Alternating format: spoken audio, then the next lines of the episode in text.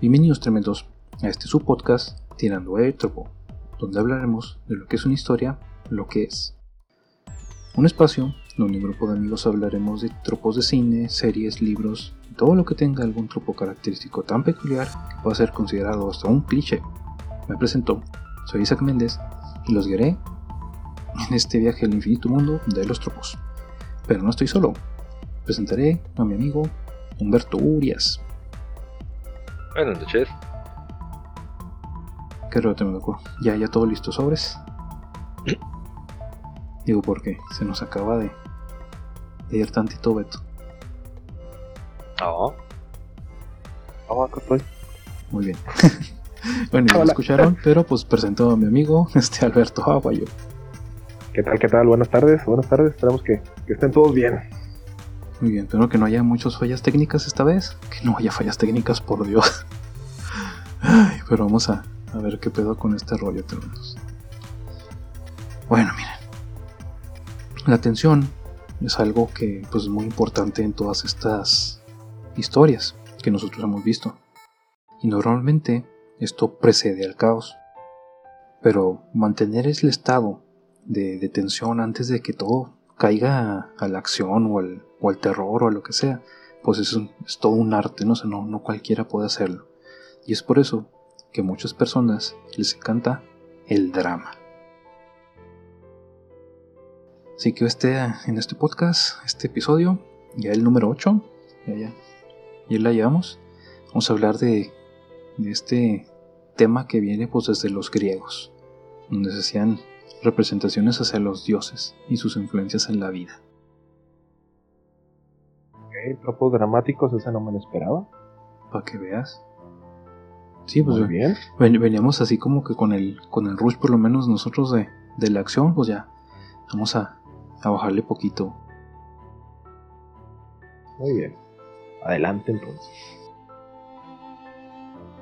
Si bien algunos tropos pues no son exclusivos de drama, de lo que vamos a manejar, son mayormente vistos esta, dentro de esta división, ¿no? Y pues por eso decidí agarrarlos. Y de hecho algunos sí son emblemáticos del drama, pero pues vamos a ver aquí cómo afectan a, a nuestras historias. Y pues en esta parte quiero mencionar este, pues un, un- datito, ¿no? Que, que me gustó aquí. Que Bactorio Guadalupe es este el personaje que, que decidí generar para, para dar mis ejemplos porque no se me ocurrió otro, otro nombre mejor. Y de hecho me gustó mucho. ¿Te inventaste el nombre? Sí, Bactorio Guadalupe. Es nuestro personaje. ¿Por qué cual- no un clásico como, no sé, Juan Pérez o algo, no sé, hasta Alburero, Agapito Peláez, No, el porque, Espeto Durero? Porque de hecho en, en un, en un tropo más adelante encontré un, un nombre parecido y por eso me gustó el de Bactorio Guadalupe. Pero bueno, mira. Sue- Suena como el nombre de alguien a quien te divertirías golpeando en el recreo. Ah, algo así. Bueno, O- o- ya, ya- ok. ya sabemos quién fue bullying en primaria. O que en mi caso sería uno de tus amigos, así que. Bueno, bien. Nu- nuestro amigo Bactorio se presenta a trabajar un día normal, común y corriente en el corporativo de Tirando el Tropo. Este personaje, pues es eh, su primer semana, ¿no? O sea, pues quiere conocer de qué se va a tratar su jale, conocer a su compañero de trabajo, familiarizarse con el entorno, pero no se esperaba que en su primer día el caos cayera, güey.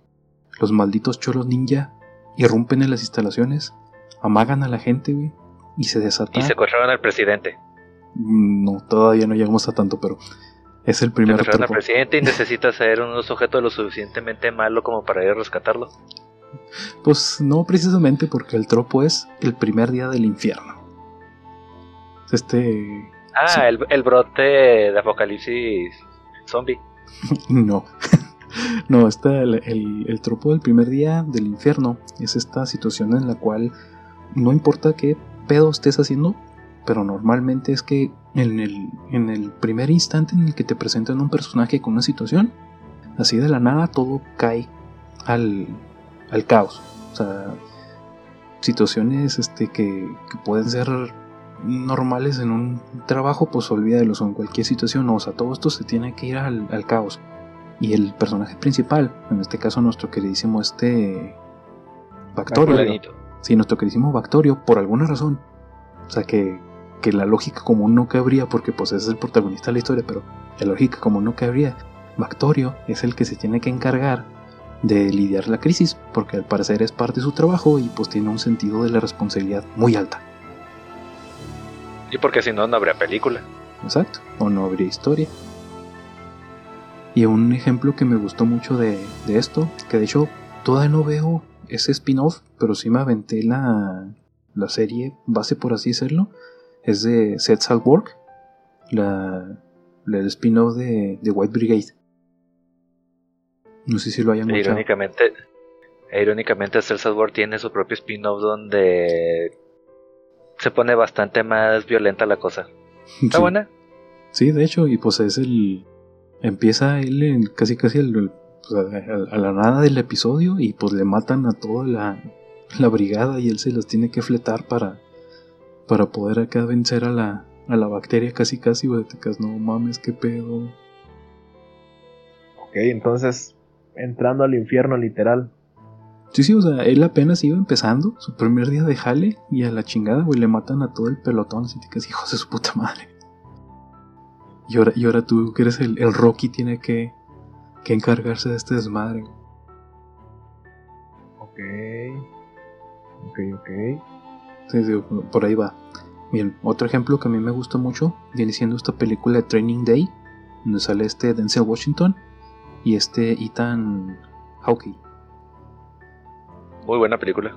También, güey, o sea, sí es una recomendación para quien no la haya visto, tienen que ver Training Day, sobre todo porque es el primer papel, este, por así decirlo, grande que le dan Terry Cruz, güey. Es la mamada, güey, Terry Cruz en esa película, siendo que no era su jale ser gracioso. Me chingo de risa que salió el pinche, este, Terry Cruz ahí de, de extra, por así decirlo, no parte del reparto. Pero, tío, a mí me gustó mucho la, la película. Ahí, este, un- una pequeña reseña para quien no lo conozca pero se trata de que el, el, el protagonista de nuestra historia, que viene siendo Jack Hoyt, que lo personifica este Ethan, pues es su primer, su, su primer, este, por así decirlo, día como, como ya detectiva, y lo está entrenando Denzel Washington, que viene siendo... Sí, y le el- enseña todo lo que viene siendo el bajo mundo de cómo se maneja él y. Y, y cómo, mo- digamos, irse como por debajo de las leyes, a- rompiendo unas cuantas reglas para hacer mejor su trabajo y a mí me gustó mucho la película y. De cierta forma, básicamente le enseña a jugar sucio para atrapar a sujetos todavía más sucios. Sí, pues la, la idea base, pero el borlo es de que él no contaba con que lo, lo quieren matar, así que también se vuelve este desmadre que pues, apenas está aprendiendo cómo está el pedo y ya te quieren matar, güey, así que échale ganitas. Normal en los barrios bajos. Ya sé. Digo, desde el. Una, bueno, una de las primeras cosas que lo pone a hacer es consumir drogas, digo, que era cocaína, ¿no? Si mal no recuerdo. Sí, Digo, para, para que sepa qué es lo que tiene que estar tratando de encontrar. sí, que mira, esta, esta es de cocaína cierta de la... forma tiene sentido. Sí, sí. Mira, esta es cocaína de la buena y esta es cocaína de la mala. Te las echo las dos al mismo tiempo y está más o menos, así que chingale. Igual, igual nos pagan por esto, entonces va, vale. Sí. Eh, no exagera, sí, es más o menos algo así lo que pasa. Y no, pero es que como lo- ¿cómo vas a reconocerla? ¿Cómo vas a encontrarla si no sabes ni siquiera cómo es o a qué sabe o, a- o cómo se siente, ¿no? Cáele. Como los pobres perritos, yo no sabía de los perros que los ponen a, a detectar drogas, se vuelven adictos, pobrecitos perros. Malditos Ah, sí, seres humanos. Sí, pero bueno. Bien, otro ejemplo que traigo yo aquí, que pues, a, a mí me gusta mucho esta serie, que es este Star Trek, pero la generación de Voyager. Quienes no la conozcan, porque pues también son como pinches chingo de generaciones de Star Trek y chingo de naves, pues aquí nos, nos muestran el, al encargado de operaciones, este Harry Kim, que pues él acaba de ser promovido a, a ese cargo y en su primer misión en el Voyager el Voyager se va a la chingada en el espacio y queda perdido junto con toda la tripulación. Y pues él es uno de los encargados de, güey, ¿dónde estamos? No tengo la puta idea. No me acuerdo de mi password. Eh, Pues de cierta forma es incluso la premisa de. de ¿Cómo es? La isla de Gilligan. Si te pones a analizarlo un poco. Sí, ay, la isla de Gilligan. Me acuerdo que me. Como si fueran unas pseudonomatablas, más o menos. Ándale. O sea, la, la idea base es esa, de que, o sea, no, no es que sea una nota, sino que el, el universo te odia tanto, güey, que apenas estás este de, de novato ahí y tenga la chinga su madre, güey. Sobrevive como pueda. Usted es el, encarga, usted es el encargado de hacer que, que la gente sobreviva aquí también, así que. Que me lleve la chingada. Que de, De hecho, hecho, Beto, ¿te acuerdas cuando, cuando estuvimos discutiendo un poco de lo que es el Deus o Deus Ex Machina? Sí, sí, sí.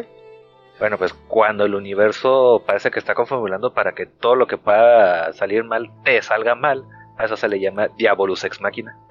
Ujú. ¿Tiene sentido? Sí, que en este caso, que en este caso sería eso. O sea que digo que ¿por qué, Chale. por qué chingados el universo me pone esta situación en la que supone que yo soy el encargado y apenas estoy empezando en este pedo, no mames, pinches culeros. Sí. Dios, ¿por qué me me pasa esto? Dame una señal. En el cielo formándose una nube, como, como una mano levantando el dedo justamente. O sea que chúpala. No. Y miren, el, el último ejemplito que les traigo de esto, que es mi favorito, sorry, eh, en Resident Evil 2. El primer día de trabajo de Leon es llegar a Recon City con una infección, un outbreak zombie que le chupe. Sí, decir, llegar con una infección y que la chupe no son dos cosas que deberías mencionar en la misma frase. En este caso una infección zombie, güey, y que la chupe está todavía más culera. A lo mejor ya había llegado Pero con una... chupar para que el virus no le haga nada. A ver si se hace en con el alcohol, llega. pero pues. Con su efecto llega en la infección zombie con una infección propia precisamente porque la anduvo chupando o se la anduvieron y tú sabes. Sí, ya ves que dicen que algunas, este, eh, ¿cómo se llama? Algunas infecciones o algunos, este, virus se pueden tratar con otros virus, así que ta- tal vez digamos que por eso el, el, Eh. uno- el 1% del, universo de Resident Evil es inmune al virus. Ah, tratar la sífilis con virus T. Ándale. o al Fíjate revés. yo estaba pensando. Yo estaba pensando, o sea, ya, pues así literal, como está diciendo, empieza el día y te empieza a cargar el, el carajo. Este, la guerra del mañana. No sé qué tanto aplique, no sé si la, la llegaron a ver. Sí, sí, sí, al filo, al filo del mañana. Con Tom Eh, Cruise. la guerra del mañana. No, no, no, la guerra del mañana. Ah, no, o sea, no me suena a ver. Platícanos. No lo vi Que sale está, está en Prime. No, sale la este. Chris Pratt. Pues haz de cuenta Ah, de que. ya, ya, ya, sí, sí, sí, sí, sí, la vi, sí, ¿Ya? la vi, sí, sí, sí. Tomorrow War, no, no lo ubicaba, güey, tuve que investigarla. Que me suena, pero no, no. Sí, sí, con Chris Bad, ya, guau. Sí, no, pues sabes, sabes que mi English está very bad, güey. entonces, Sí, sí, sí, ¿para no te? My favorite color is blue ese. Entonces, aquí literal, o sea, pues la gente está, está chupando tranquilo, güey. Están viendo un partido de, de americano, o no me acuerdo si era americano, si era de. de- No, También. se abre un portal ahí- interdimensional, güey. Ok. Sí, abre estado un portal interdimensional. Hubiera estado Y mejor este- una simple infección, no que todo se convirtiera en Doom. sí, todo se vuelve güey. Doom. La, la- la- la infección está más bonita, pero sí. Este, llega gente del futuro, hola. Este, somos ustedes del futuro de, no sé si eran 30, 50 años adelante. Venimos por su ayuda, güey, porque nos van a venir a invadir y valimos pito. Punto. Entonces, pues ahí empiezan, se trae gente del pasado, lo llevan al futuro, pues a combatir una guerra que, que pues todavía no les toca, pero pues si no la, la terminan, pues se les carga la, la chingada. Sí, fíjate, esa película está padre por esa, esa premisa. Y de hecho me gustó mucho porque ahí mismo te explican, sorry gente, spoiler a huevo, este, de por qué a huevo tenían que traerse gente del pasado. Y por qué precisamente no a todos, sino a ciertas personas. Que es gente... ¿Quitan nuestros trabajos? No, es gente que para cuando empezó el desmadre, ellos ya estaban muertos. Entonces era imposible que se toparan a sus yo del futuro. Entonces está un poquito triste porque te decían, eres... paradojas. Ajá. Y se, se volvía un poquito culero porque, ah, mira, este, tú sí eres candidato, a huevo sí o sí vas, ah, ¿por qué, pinches culeros? Lo que pasa es que tú vas a morir el, por así decirlo, el 32 de, el 31 de junio de... ¿El 32? El 32, sí, voy a cambiar las fechas en el futuro, güey, tan chingón soy yo. el 32 de julio del, del, este, del 2040, por un accidente automovilístico y te quedas, putos, o sea, me van a mandar al futuro diciéndome que me voy a morir en un accidente automovilístico, por eso no importa si me muero en su puta guerra. Y pues había gente que se iba con el culo a la mano, pero pues. Había gente que se pues ya Y, me tocó. y regresaban igual, pero literalmente. Ándale. pues supone que la gran, mayoría, la gran mayoría no regresaba, por eso era el pedo. Digo, ah, qué Muy culero. buena película, ¿eh? Muy Sí. buena película. Sí, de hecho, sí, esa sí la recomiendo. Tomorrow War está, está padre esa película. Y sí, pinche Chris Pratt. Yo digo que se, se volvió este el, el nuevo de acción, güey. Todas las películas lo sacan. Bastante bueno. Eh, está de moda, es popular. es- Má- más bien, es- popular. actúa, no será el mejor actor, actúa bien, es convincente, es agradable, tiene Ándale. carisma. Es que es eso, es muy Digo, carismático. va, a ser Mario en la película de Super Mario Bros. ¿La neta? Sí, eso sí no sabía. eso? Eso sí no sabía. Sí, sí. sí. Órale. Muy bien por él. No, ah, bueno, ya hace un par de meses en un Nintendo Direct. Al final dieron el anuncio del cast que iba a hacer para la película de Super Mario que está haciendo Illumination. Simón. Y Chris Pratt va a ser a Mario. Órale, no sabía. Yo sabía que iban a hacer la película. Pero no sabía que Chris Pratt ya estaba en el cast. Busca, busca el cast entonces y lo, te vas a atacar de la risa. Algunos te vas a caer de hilo. Neta. Mm. Pero, es más, diría que hasta que lo busques ahorita o Beto, si nos puedes hacer el favor. Tú, Eh, Beto, porque luego se me pierde aquí. Se me pierde Sí, aquí se mi te pierde de- el guion y valió más. Sí, sí. Abro otra ventana y me lo verga aquí. Tengan paciencia que estoy en el celular. Sí, no te apures. Y pues hecho también iba a ser el. Ténganme paciencia que Mira. lento. Chris Pratt va a ser Mario. Simón. Anna Taylor Joy va a ser la princesa Peach. Ok. Charlie Day va a ser Luigi. no mames. Seth Roger, Donkey Kong. Ese güey sí no sé Jack quién es. Black. Jack Seth Black, Rogen. piénsale. Sí. Piénsale. Sí, Dice, sí, ¿quién- no, quién sí, conoces a Seth Rogen. eh, No me suena el nombre. A lo mejor no, te acuerdas en este momento, pero. eh, ah, ¿Viste la película de.? Sí, salía en la de la entrevista, ¿no? Si mal no recuerdo. Que el. Buenos vecinos. Ah, quiero que ya sé quién es. No, una loca entrevista, ajá, también. Sí, sí, creo que ya sé quién es. No, Ok. ok, ya. Ah, y Jack Black como Bowser.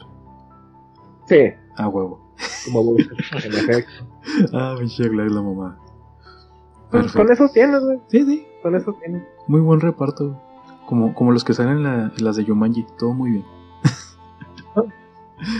bueno, mira. Peach, obviamente, Peach, ya con eso. Sí, sí, sí. La neta. Para verla, por Peach. Sí, sí, sí. La neta, va, va a estar bastante entretenida la película, no diré que no. Bueno, mira. Vamos a brincarnos, Continuemos entonces. vamos a brincar al siguiente otro porque si no seguimos ahí buscando noticias como locos. Miren, esta situación pasa cuando el pobre este Factorio quiere hablar con su mamá y le dice, ay hijo, ¿por qué murió tu hermano Eustolio? Era un gran muchacho, listo, capaz, todo el mundo lo quería. Ah, debiste haber muerto tú. Por cierto, hijo, feliz cumpleaños. Ándale, güey. Feliz cumpleaños. Por cierto, está en tu regalo, güey. Una tarjeta de regalo, cómprate algo, la verga.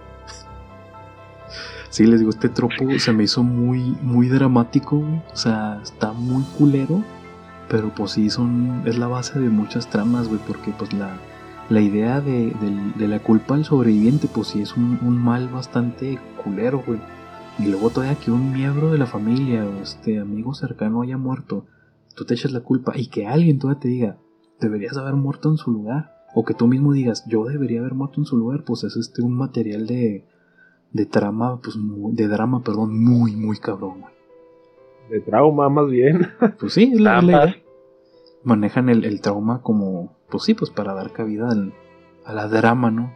Dentro de las historias. Y pues qué mejor ejemplo de esto que Batman. El mejor superhéroe de toda la pinche historia. O antihéroe, como quieran llamarlo. Mm, Es Batman, güey, está en medio. Es Batman. Sí, acuérdate que hay superhéroes, hay, hay este villanos y hay Batman. Y Batman. Otra categoría. Pero, cosa chistosa, Batman no es el precisamente el, el punto ¿no? de este tropo del, de haber sido yo, porque pues él no se echa la culpa. Él sabe que es un desmadre en la sociedad y todo el pedo, pero en muchas ocasiones, por lo que hace, ¿no? Su trabajo, la chingada, andar de, vigilante por la calle. Y le tocan muchas situaciones en las cuales él se termina echando la culpa de chingado. O sea, si hubiera llegado más rápido, si, si hubiera sido este. Pues sí, si no me hubiera entretenido todo el pedo, pues esto no hubiera pasado. Y un, una escena muy, muy importante, de hecho, de la serie animada. No sé si se acuerdan de la, de la viejita. De donde nació mm. Harley Quinn. Sí. Mm, me acuerdo de la historia, pero no me acuerdo de las escenas como tal.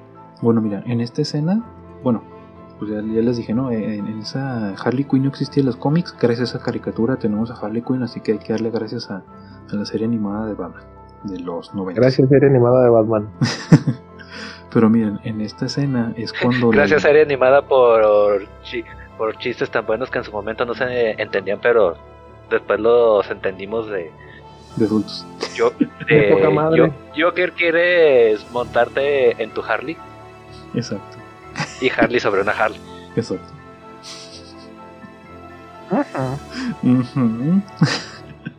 Pero les digo, la, escena en la cual Batman se echa mucho la culpa o, o, dice, pues debería haber sido yo, bueno, le dicen, debería haber sido yo, es porque le disparan al, al comisionado Gordon, que prende la batiseñal Llega este, el pinche guasón como que esperando a Batman, no se lo topa y le dispara al comisionado Gordon.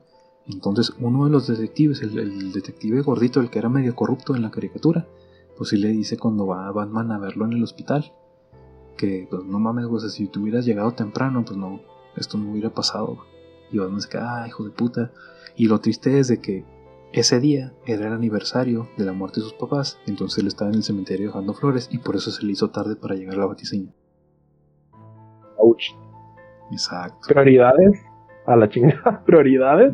Pues fue su, prioridad y por, culpa de eso, pues un pues amigo, ¿no? Cercano de él, pues casi lo mata.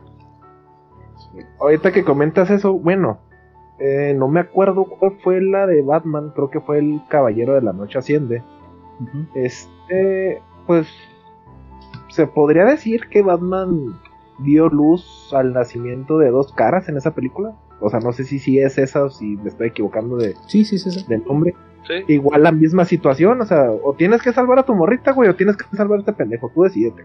Pero, pues, pero lo, tienes que salvar a cualquiera de los dos. Lo, triste ahí que fue que se la jugaron. Le dijeron al revés dónde estaba. Él iba a salvar a la morra, no a Harley Dent. y salvó a Harley Dent. ¿Jugaron? Sí, se la fueron muy culero. Pero bueno, era parte de la idea y pues igual se siente, ah, no mames. y todo para que este güey se volviera loco, chingada cola. Pero bueno, otro ejemplo que yo traigo, pues ahorita muy, muy fresco porque lo estoy reviviendo ahora que estoy jugando Back for Blood, es este en el videojuego de Life for Dead, en la primera o sea, en la primera entrega, pero en el DLC que sacaron de, de, Sacrifice, que es como que para darle una suerte de final final a esa, a esa historia, pues te permite agarrar a cualquiera de los cuatro sobrevivientes. Pero literalmente al final de la, del DLC, pues sí son bastantes misioncitas, pero al final del DLC, literalmente uno de los personajes se tiene que sacrificar. Estás haciendo un last stand, o sea, todos están huyendo de, de hordas casi interminables de zombies, y está haciendo un last stand en un, en un puente que va a dar una isla en donde se supone que no ha, no ha habido zombies. Entonces te la turbopelas para hacer que baje el puente y se suben los cuatro que cuando está subiendo el puente, ya como que ya todos felices, la chingada, falla uno de los pinches generadores que está haciendo que subiera el, elevador y los zombies siguen llegando. Entonces, si no haces que suba el puente, o si los matan a todos, vas a matar a toda la gente que está sobreviviendo a la isla. Entonces, el personaje que tú traigas, ya sea ese Francis, sea este Luis, sea Bill o sea este Zoe, se tiene que lanzar a prender el generador y cuando lo subes, pues ya no alcanzas a subir, o sea, inevitablemente vas a llegar hasta el puente o tratas de llegar de vuelta, al puente y ya no va a haber forma de subir y te van a matar.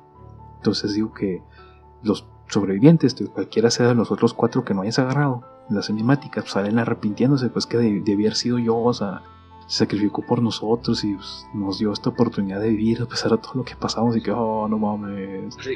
Ah, pero el guion indica que hay uno, uno que se sacrifica de, de forma canónica. De hecho, creo que es Bill, el viejito.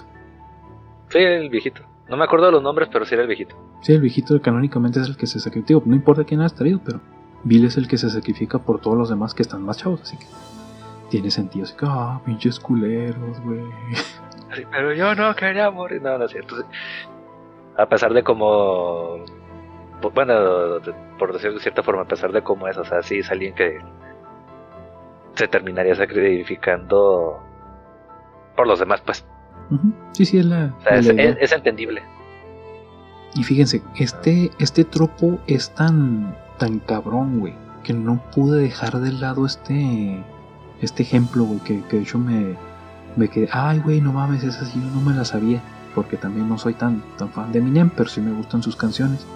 Precisamente en la canción, este, Clean Out My, Cleaning Out My Closet, y tengo que citar la frase de, de esta canción porque pues sí está bastante pues dura ya cuando entiendes el trasfondo y pues la, la tengo que cantar desde mi mejor inglés y mi, pe- mi peor rap posible sobres Anda, pero, pero, pero pon música de fondo, güey. Mm, a, a ver si luego lo puedo poner en la, en la edición güey pero- a ver si no me en ya dijiste.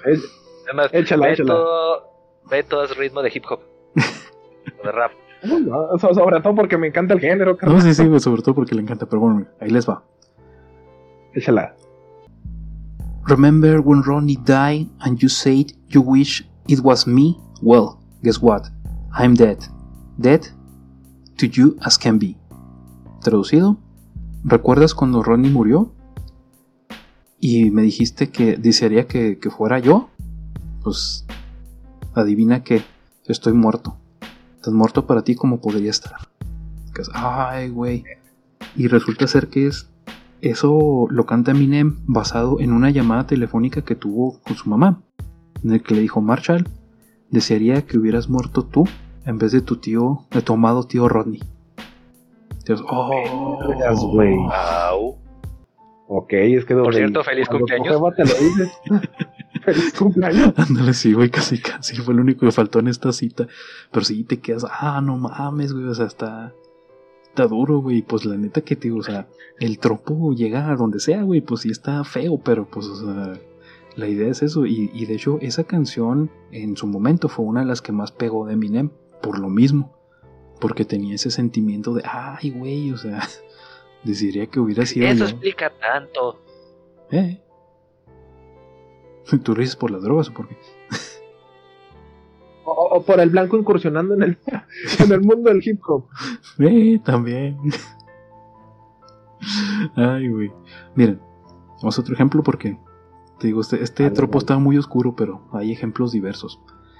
Va con los que normalmente interpretan ese tipo de música, digo. Sí, sí, de hecho. Pero miren, dándole un poquito de giro al, al tropo, volviéndolo algo cómico, precisamente en Community, que yo sé que Urias ya la ha visto, Beto, vela, ya, está bien chingona. Ah, sí, en estos momentos lo estoy poniendo. No, cuando acabamos, espérate. Ah, No, de una vez, de una vez, y no se le olvida. No, no te creas. Mira, en No Community. quiero que. No quiero luego te- andar poniendo las recomendaciones en el grupo que las ignoren completamente. Otra vez. No, ya no va a pasar. Ya te dije que ya empecé a leerlo, cabrón, calmado. Mm. Beto, Pero- ¿ya estás leyendo lo de Yu-Gi-Oh? Continuamos entonces. Digo, en No Community. ti para que me esfuerzo. Ay, güey. Pero te digo, Urias, acuérdate. No, bueno, que el, el médico. drama y este- suspenso, ¿no? Sí, está- está- tú, estás muy, a- tú estás muy en sintonía de este pedo, tú muy bien. Che drama. Y eso que estoy jugando otra vez. Ah, está bien. Na- Nada más no me digas que estás jugando algo dramático. Ah, estoy haciendo puros quests sencillos. Estoy en el inicio del remake de Final Fantasy VII. Ah, qué chido. Ese no me lo he comprado. No nos desviemos del tema. Tú sigue con tu multitasking, yo, te- yo te sigo platicando. Ta, ta, ta, ta.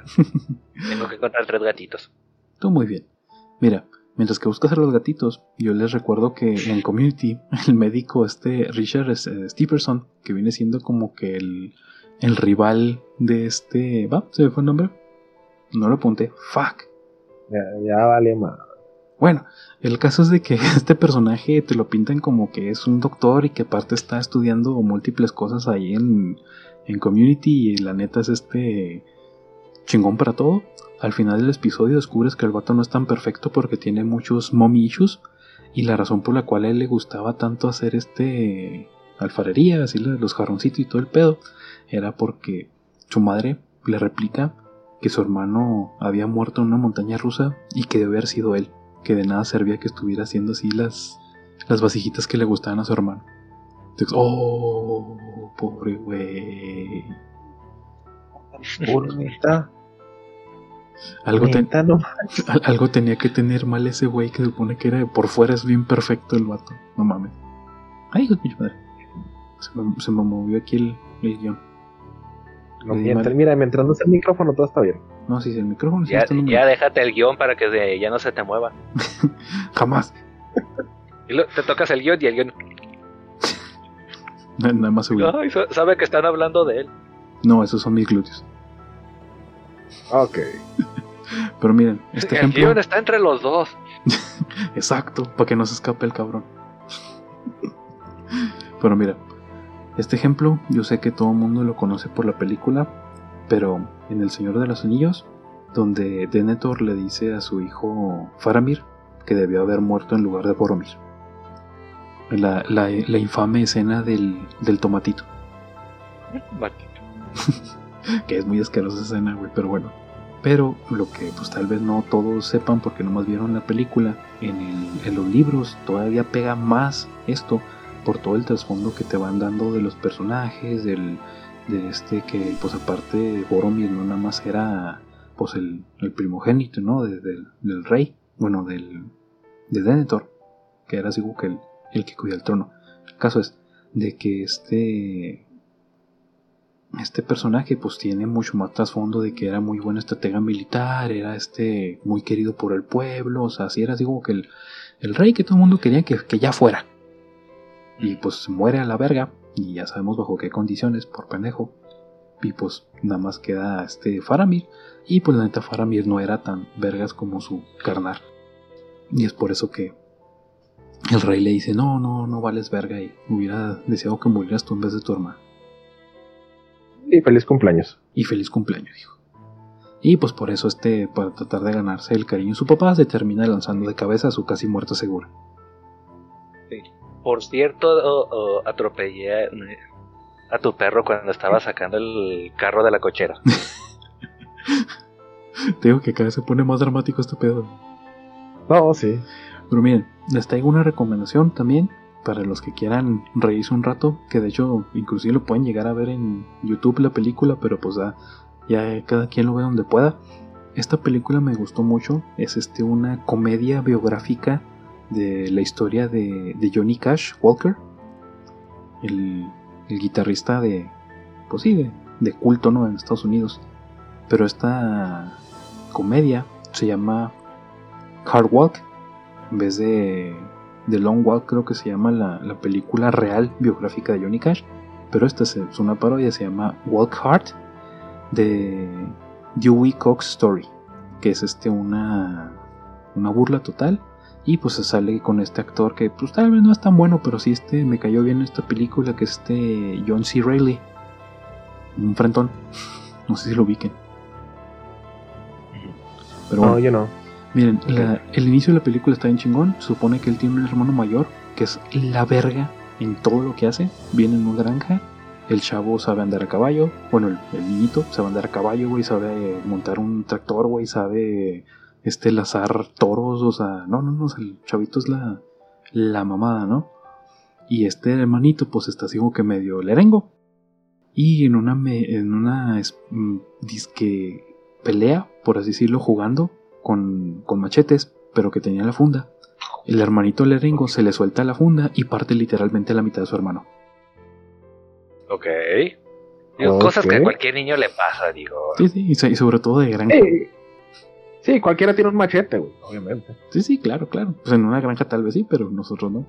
Entonces, Se, eh, se vuelve. Se ah, vuelve recordando la plática de la otra vez, es cierto, Beto no tiene armas para defenderse en caso de un apocalipsis zombie. Sí, es un machete serrucho, güey.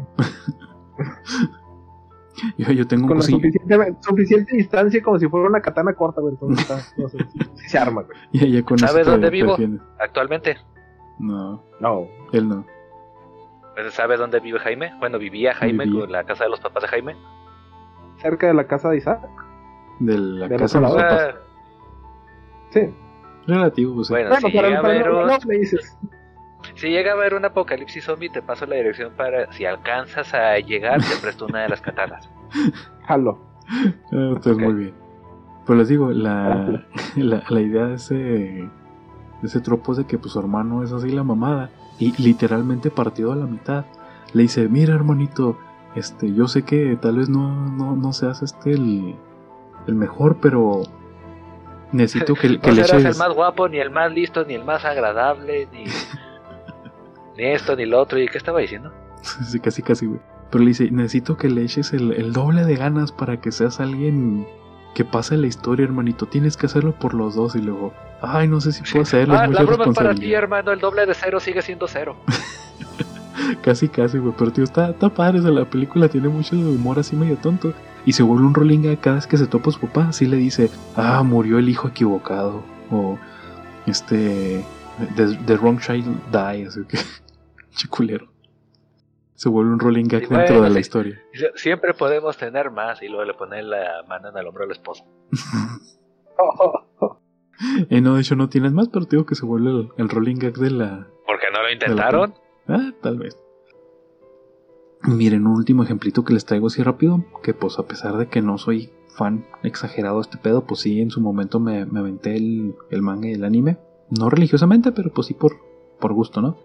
Pero la historia en Naruto normal la explicación de, de Neji. Él tiene ese, ese pedo, pero hacia su tío. El papá de, de Hinata, el señor este Hiasashi.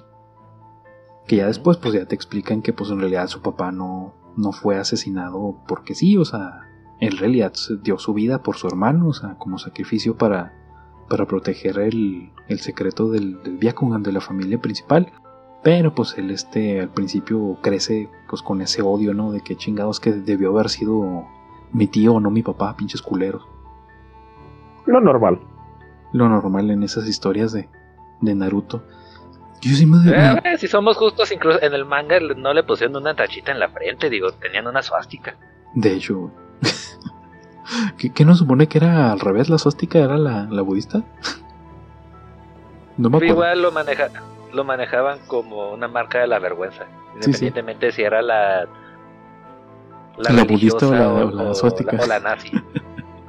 de hecho, que, que hecho cosa chistosa, güey, me he dado cuenta que absolutamente todas, güey, las religiones tienen su símbolo inverso, así como la cruz invertida de los católicos y pues la, la suástica del que es el invertido del, budismo, güey. Todas tienen uno así. Ándale, invertido. Ándale. Sí, pero, pero pequeño, bueno, los budistas no sé qué significa como tal la suástica invertida, pero sé que en realidad con los católicos la cruz invertida no era algo malo per se. Fue Hollywood el que terminó deformando esa imagen. De, de hecho, el símbolo de los este de los hippies es la, la cruz de Pedro. Porque Pedro. si mal no recuerdo, es, es el que le eh, negó a Jesús, ¿no? Cuando no, no, no, no. los habían atrapado. No, no, no, no, no. Ese es Judas. Judas se ahorcó. Que luego dicen que Judas es el yo digo que cuando ya los uh, no, yo digo cuando ya lo ya tenían agarrado a Jesús y demás. El sí, San Pedro el que está en las puertas, bueno, que se pone en las puertas del cielo. Que si mal no recuerdo, en su momento cuando estaban en la última cena, como creo que Jesús le había preguntado tres veces, de que sea Pedro no estoy completamente mm, seguro. No, no, no es Pedro, te estás confundiendo. No, no, pero, sí, sí, es uno de los sí sé que no era Jesús. perdón, no sé que no era Judas, o sea, era otro. Pero que le pregunta a alguien que como tres veces que si lo quería y que le decía que sí, que le decía que sí. Entonces ya cuando habían atrapado a Jesús y que lo estaban enjuiciando y demás, y lo estaban torturando, que O sea, esta persona, este apóstol, llega a decir tres veces que no lo conoce. Y cuando se ocurre la tercera vez, sí, Jesús voltea a verlo con cara de mitad de dolor y mitad de lo dije, y entonces ahí se da cuenta. Pero se supone que en base a. Por eso estoy casi seguro que si era Pedro, San Pedro. En base a él ah, se construye el pilar de la primera iglesia y, cuando a él lo crucificaron, él pidió que su cruz estuviera invertida porque se decía no. Bueno, que no merecía ser crucificado. Bueno, no ser torturado, ser crucificado de la misma forma que Jesús. Sí, sí, por eso de que durante muchísimo tiempo la iglesia utilizaba la cruz invertida como imagen, pero Hollywood la deformó. Eh, antes la cruz invertida no era mala, incluso el Papa tenía una cruz invertida en su silla. Sí, pero por la, era la cruz de Pedro. Y de hecho ya, chequé, son dos Pedros. Entonces a lo mejor este Pedro no sé qué chingados fue el que zarcó y Pedro el otro es el que nosotros conocemos que es el de la cruz invertida. Eh, que Pedro. Ándale. Ay, güey. Continuemos. Continuemos, porque luego nos, estamos desviando bien, cabrón. Bueno, bien. Eh, en las historias que hemos visto, pues normalmente tienen un rastro de sangre, ¿no? Que son este. Pues sí, de todas las, las, muertes, ¿no? Que se pueden contar durante lo que van platicando las diferentes historias. Pero pues también hay situaciones en las que hay saldo blanco. Y pues por eso el tropo de todos viven puede ser utilizado de maneras muy distintas dentro de lo que viene siendo el drama o diferentes historias que principalmente pues este tropo es este visto muchas veces en historias más este infantiles pues como para darles una suerte de final feliz a, las este a las, a las diferentes dramas ¿no? que, estamos manejando ¿Qué, ejemplos traes de estos? Porque no se me viene uno Ah, no, ejemplos, ejemplos hay un chorro porque te digo, o sea, para, para historias este un poquito más este sacarina, ¿no? Pues sí, hay muchos. Pero realmente, como decía este Urias, muchas veces el, la idea de que todos sobrevivan se maneja mucho como un deus ex máquina, por lo mismo de que pues todo dictaría que, que todos van a morir, ¿no? A la chingada, por las situaciones que están este, viviendo.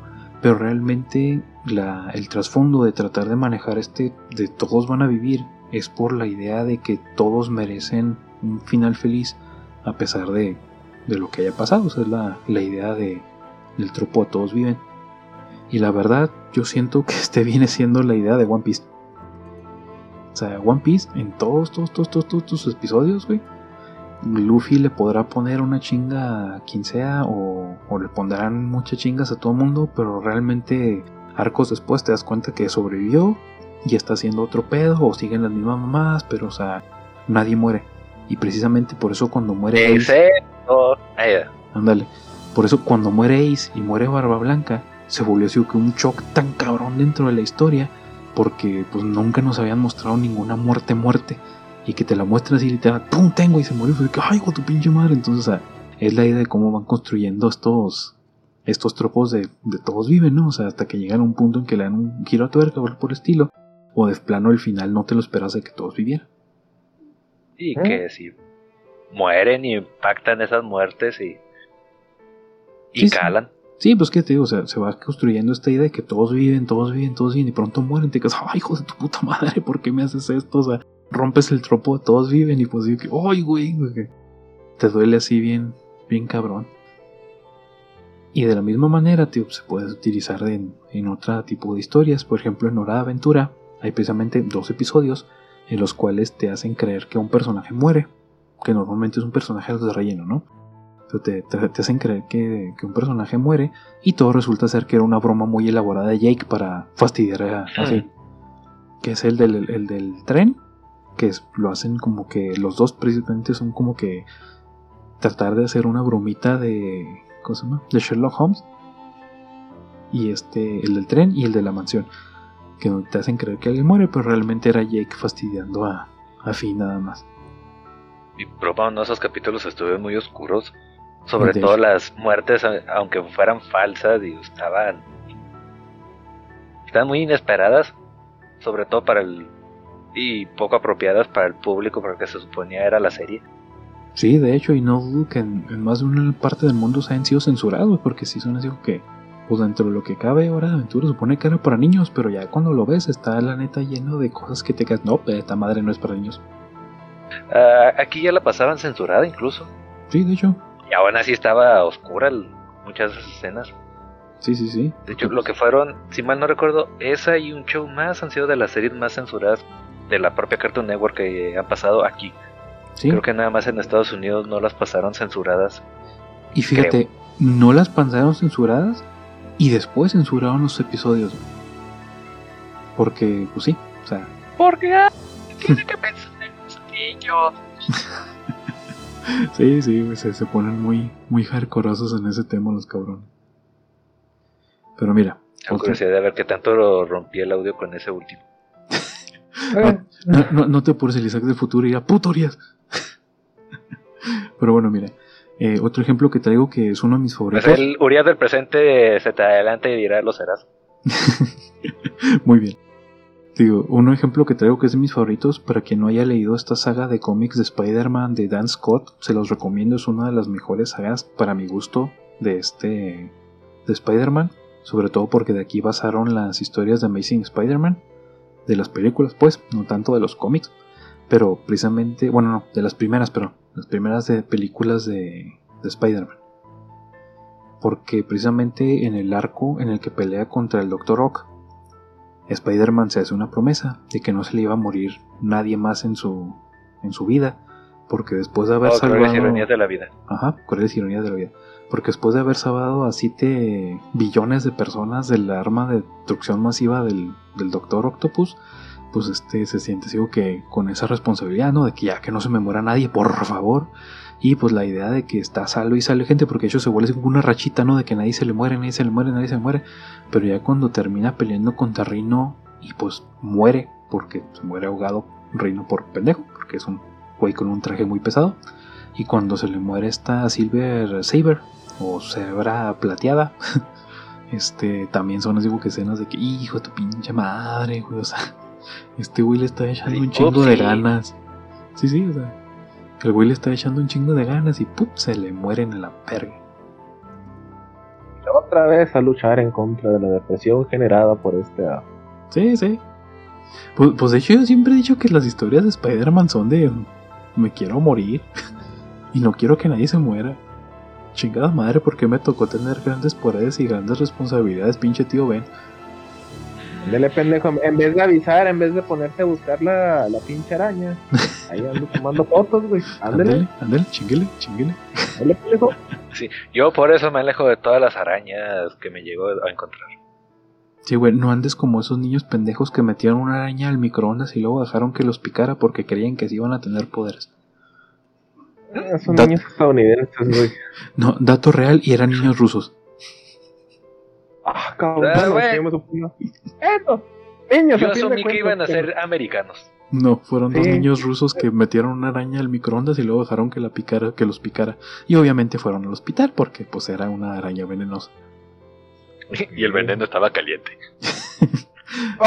No, cosa chistosa, los insectos es raro que los puedas matar en un microondas porque sí perciben la radiación.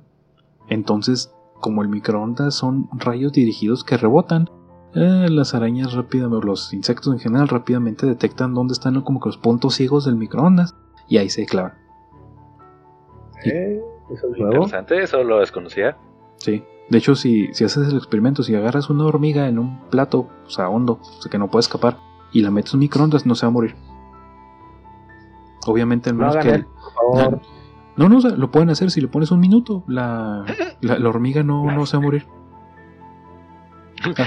Isaac, normalmente el de los malos consejos soy yo. No, es que, eso es, es que ese es un experimento real. O sea, no le vas a hacer daño al animalito y tú vas a comprobar que es un chingón. Obviamente que si lo pones en un contenedor cerrado en el cual no puedes esquivar o no escapar y se calienta el contenedor, pues el, el calor del contenedor lo va a matar, no los rayos. Pero si lo pones nada más, por ejemplo, en el plato normal del microondas que está girando, la hormiga no se va a morir. Porque va, primero que nada, es evitar todos los rayos y luego se va a salir del plato. Sí, proteínas. Huele, huele a tocino. bueno, mira, otro Y ejemplo. la araña en el plato. Está chicharrada. Pinche me mintió ese güey del podcast. Nomás que bien después llegan sabe. las demandas de la parte de las arañas, güey. No te estás quejando. Ay, bueno, para que veas. Pero mira, otro ejemplo que traigo, y tal vez este no lo conozco Urias, digo, no lo conozca a Beto, pero yo sé que Urias sí. En la serie Happy Tree Friends, pues nosotros sabemos que se trata de que todos mueren. Entonces, cuando nos presentan este tropo en, un- en el episodio precisamente de House, este Housewarming, pues es muy gracioso. Pues a pesar de que termina muy, muy este malherida Petunia, pues no se muere, que es digo que al final sobreviven alguien en un episodio. Me- Recuerdo el me, ofende que creas que no conozco Happy Tree Friends. No, pues no estaba seguro. No, todos los días se los pongo a mi niña. No mames, está traumada. Quisi- quisi- quisiera, güey, pero no, está muy chiquita, entonces no. No, no, no. Ay, yo me acuerdo que esos pinches episodios los empecé a ver en secundaria, güey. Y sí me quedé, no mames, qué pedo con Happy Tree Friends. Puro humor rojo y negro. Y les decía, también este tropo se presenta pues mucho en, en historias infantiles. Principalmente yo lo vi muy, muy, muy fácil de detectar en estas películas de Spy Kids. O este... Pues sí, sí, este... ni- niños espías, ¿no? Que sale también este Antonio Banderas como el padre de los de los niños que se supone que los raptan los papás y estos son los niños que los tienen que salvar y pues si tenemos pagaré mi deuda.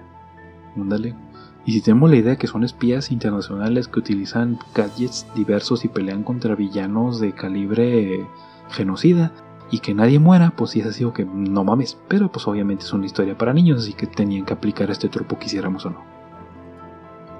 En fin, miren, si quieren ya con esto nos brincamos al otro tropo, no sé si tengan alguno que... algún ejemplo que quieran decir. No, en esta, esta película que comentas no es, no es este... Ay, güey, no, no es recientona o es viejita. Porque yo ubico una de... Pues que literal son hijos de... De, de superhéroes o superespías. Que sí, o sea, literal no, no muere no muere nadie, pero no sé si es película reciente o si es viejita la que comentas. Mm, No, la de Spy Kids sí son este películas viejitas, pero pues sí debe de haber este películas nuevas que tengan la misma trama, digo, pues no es así como que un una trama muy muy original. Pero pues en su momento sí fueron como creo que cuatro entregas de Spy Kids, pero bueno. En, en una sale Machete Y en- su tío. Ok. Y es lo más descartable de esas películas. Sí, sí, lo- los invitados especiales son lo más rescatable de esas películas para niños.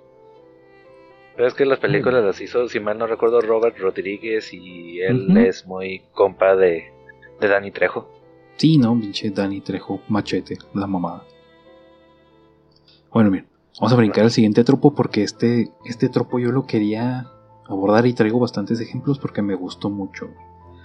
Porque este tropo nació para la drama, güey.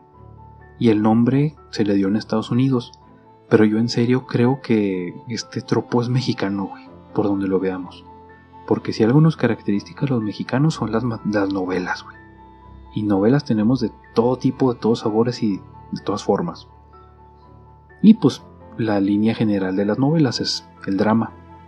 Pero el nombre de este tropo, no tengo otra forma de decirlo, es NARM. No sé si lo conozcan, Caray.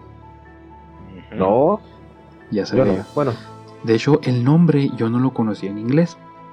En español sería cómico involuntario, que son estas escenas en las que la drama o el suspenso o la mala actuación son tan exagerados que se vuelve chistoso. No era la intención de la historia, pero se vuelve muy chistoso. Que ejemplo clarísimo, La Rosa de Guadalupe. ay, no, pues. En realidad, en realidad la historia, las historias son dramáticas, pero tú cuando las ves te cagas de risa. Bueno, pues que todo lo relacionado con la Rosa de Guadalupe y tener una, una, una- un airecito milagroso, güey, pues ya, ya, dar Sí, sí.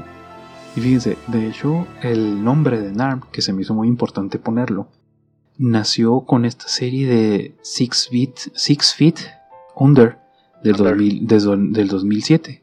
Sí, ¿Tú sí la conoces, Urias? Sí, madre, 2007 ya me sentí viejo. No, de hecho 2005, güey, le puse mal aquí, le corregí más abajo. Tantito peor. tantito, ándale. Sí, tantito peor. Que de hecho en esta... Neto, en lo que discutimos esto, busca por favor hace cuánto salió el Ocarina of Time. Uh, también ya llovió, güey. Hablaba, no, creo que era el 98, 90 y... Ay, güey, 96, creo. Sí, más Ya o menos. hablado anteriormente. Sí, ya Es llovió. del...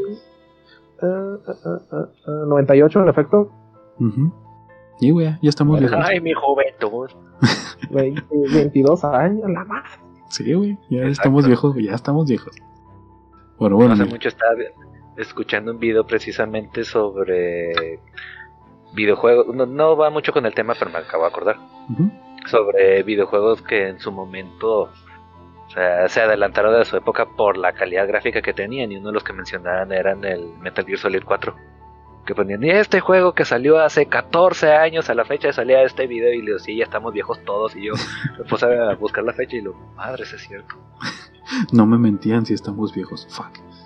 No, sí estamos viejos, fregados, sí. Y continuemos. Ay. Nosotros solo viejos, que tú te sientas fregado es otra cosa. Sí, eso es tu pedo. Hijo, de- deja que te dé cobicho. No, Para eso tengo cuatro vacunas. tú muy bien. Presumido, cabrón. Ey, tú muy bien. Tú No, muy eso no se presume. Pero bueno, bien, volviendo al tema. El, el tropo, el nombre del tropo, nace por esta serie porque precisamente en una escena, uno de los personajes en inglés está teniendo un, un ataque, una embolia, ¿no? Y en inglés dice numb arm, que vendría siendo que siente adormecimiento del brazo, ¿no? En el cual rápidamente se ¿Y por qué, deteriora. ¿Y Dime. por qué fue la embolia? Por tener cuatro vacunas. Ándale, güey. No, no, se supone que pues era parte del, del, del drama, ¿no? Que el personaje ya tenía una enfermedad y no sabía. El borlo es de que está muy exagerada la escena porque voltea los ojos para arriba y rápidamente cambia a decir no marm, no marm, a decir narm, narm y de pronto se, te- se cae al piso. Por eso el nombre como tal. Ajá, de ahí nació porque Pues- es- fue como que tan emblemática esa escena de esa serie que la gente a esas escenas de que supone que son drama y se vuelven cómicas lo llamaron NARM por esa serie. Es un tropo relativamente nuevo, pero te digo que aquí en México lo venimos haciendo desde hace un chingo de tiempo. Ok. Ok, ok. No, pues yo te diría a lo mejor. Ay, güey, este. Molino Rojo, Moulin Rouge. Una, una escena donde están este. Nicole Kidman y. Ah, su pinche madre, tan, tanto que. Que ahora este pinche actriz se me fue el nombre. No, pues no, salen muchas actrices. Ewan. McGregor. Ewan Ah. McGregor, perdón. Sí, sí, sí. En el. Pues ¿Es en el camerino, en el elefante. No, Nicole Kidman es actriz, güey. y Ewan McGregor es el Ewan. actor. Sí, sí, sí. Ah, pues es una película muy dramática, güey, pero sí hay, hay situaciones en donde pues la ruca está finge, finge un chingo la actuación que pues te da, te da risa, o sea, no sé si sea como tal esa, Sí, es que la, la- esa-. Ujú. Sí, sí, es, es la idea, o sea, no era, no se trataba de hacerte reír, pero causa gracia. Y fíjate, y fíjate que esto no, no venía en la investigación, pero hace poquito me topé esta serie mexicana, que de hecho es nueva, se llama Asesino del Olvido. Se escucha bastante padre, la neta, se escucha bastante padre, pero no debería ser cómica. Las partes que sí son cómicas no son tan graciosas, en fin, México, pero este se presta mucha comedia, güey, la pinche eh, serie. Supone que es un asesino serial con Alzheimer. ¿Por qué? Porque México. Y la neta, sí hay muchas escenas que sí lo hacen como que tratan de hacerlo cómico adrede. Y pues te casi que, ah, eso estuvo gracioso, ¿no? Pues, humor mexicano, en fin. Pero si hay escenas que te quedas, güey, yo estoy seguro que eso no lo trataron de hacer cómico y sí está bien pendejo. Porque pues digamos que sí, un asesino con Alzheimer sí se presta a, a esa clase de situaciones. ¿Cómo? ¿Dónde chingados dejé mi arma homicida? ¿Qué chingados venía a hacer? Ese güey lo iba a matar, güey, era aquel güey, qué pedo. Ah, sí está cabrón. Ok. Entonces les digo, si, si tienen chance de verla y no esperan nada, pues se van a sacar risas involuntarias de esa madre. Ah, ese es mi lema de la vida, Dios. Nunca esperes nada de nadie y evitarás salir decepcionado. y si eso o sea, me incluye hasta a mí mismo. que, que dicen, ah, no, no puedes este decir que la vara está muy alta si ni siquiera tengo una vara. ah, ya me agüité. Ay, güey, pero mira, ya utilizándolo un poquito más, este, guiado hacia, el, hacia la drama un poquito, pues infantil, ¿no? No sé si se acuerdan de esta serie del 92, a mí sí me tocó verla, pero ya como que la repetición de la repetición, de Le temes a la Pues oscuridad. Sí, en esa época tendrías que un año. Sí, Do- dos añitos, casi casi. Un añito, dos añitos. Pero esta serie de Le temes a la oscuridad, o Are You Afraid of the Dark, que era este terror juvenil, porque no llega a infantil. Don- donde era esta, como que el grupito de niños que se juntaban en una fogata en medio del bosque a contar historias de terror. Bueno, eh, en esa en esa serie, precisamente, pues hay varios episodios, ¿no? Que se podrían prestar para esto. Pero uno que es así como que el, el emblemático de, de, de este tropo vendría siendo el episodio de Tale of the Pinball Wizard. Que viene siendo la historia del, del hechicero del pinball. En el cual la neta, pues se supone que era una historia de suspenso drama, pues no tirándole a, terror horror pero pues se vuelve muy risible porque supone que es un chavito que era el que cuidaba una tienda de antigüedades y llegó una máquina de pinball antigua y el vato se quiere poner a jugar a ella y resulta ser que queda atrapado en el, en el videojuego. Pero tú te quedas ¿Qué digo que clase de Yumanji es este? Sí, sí, es como una clase de Yumanji, pero neta está muy pendejo porque todo el episodio te lo están acompañando en soniditos de pinball, güey. Entonces sí se vuelve así que, nope, no, no me da miedo este pedo.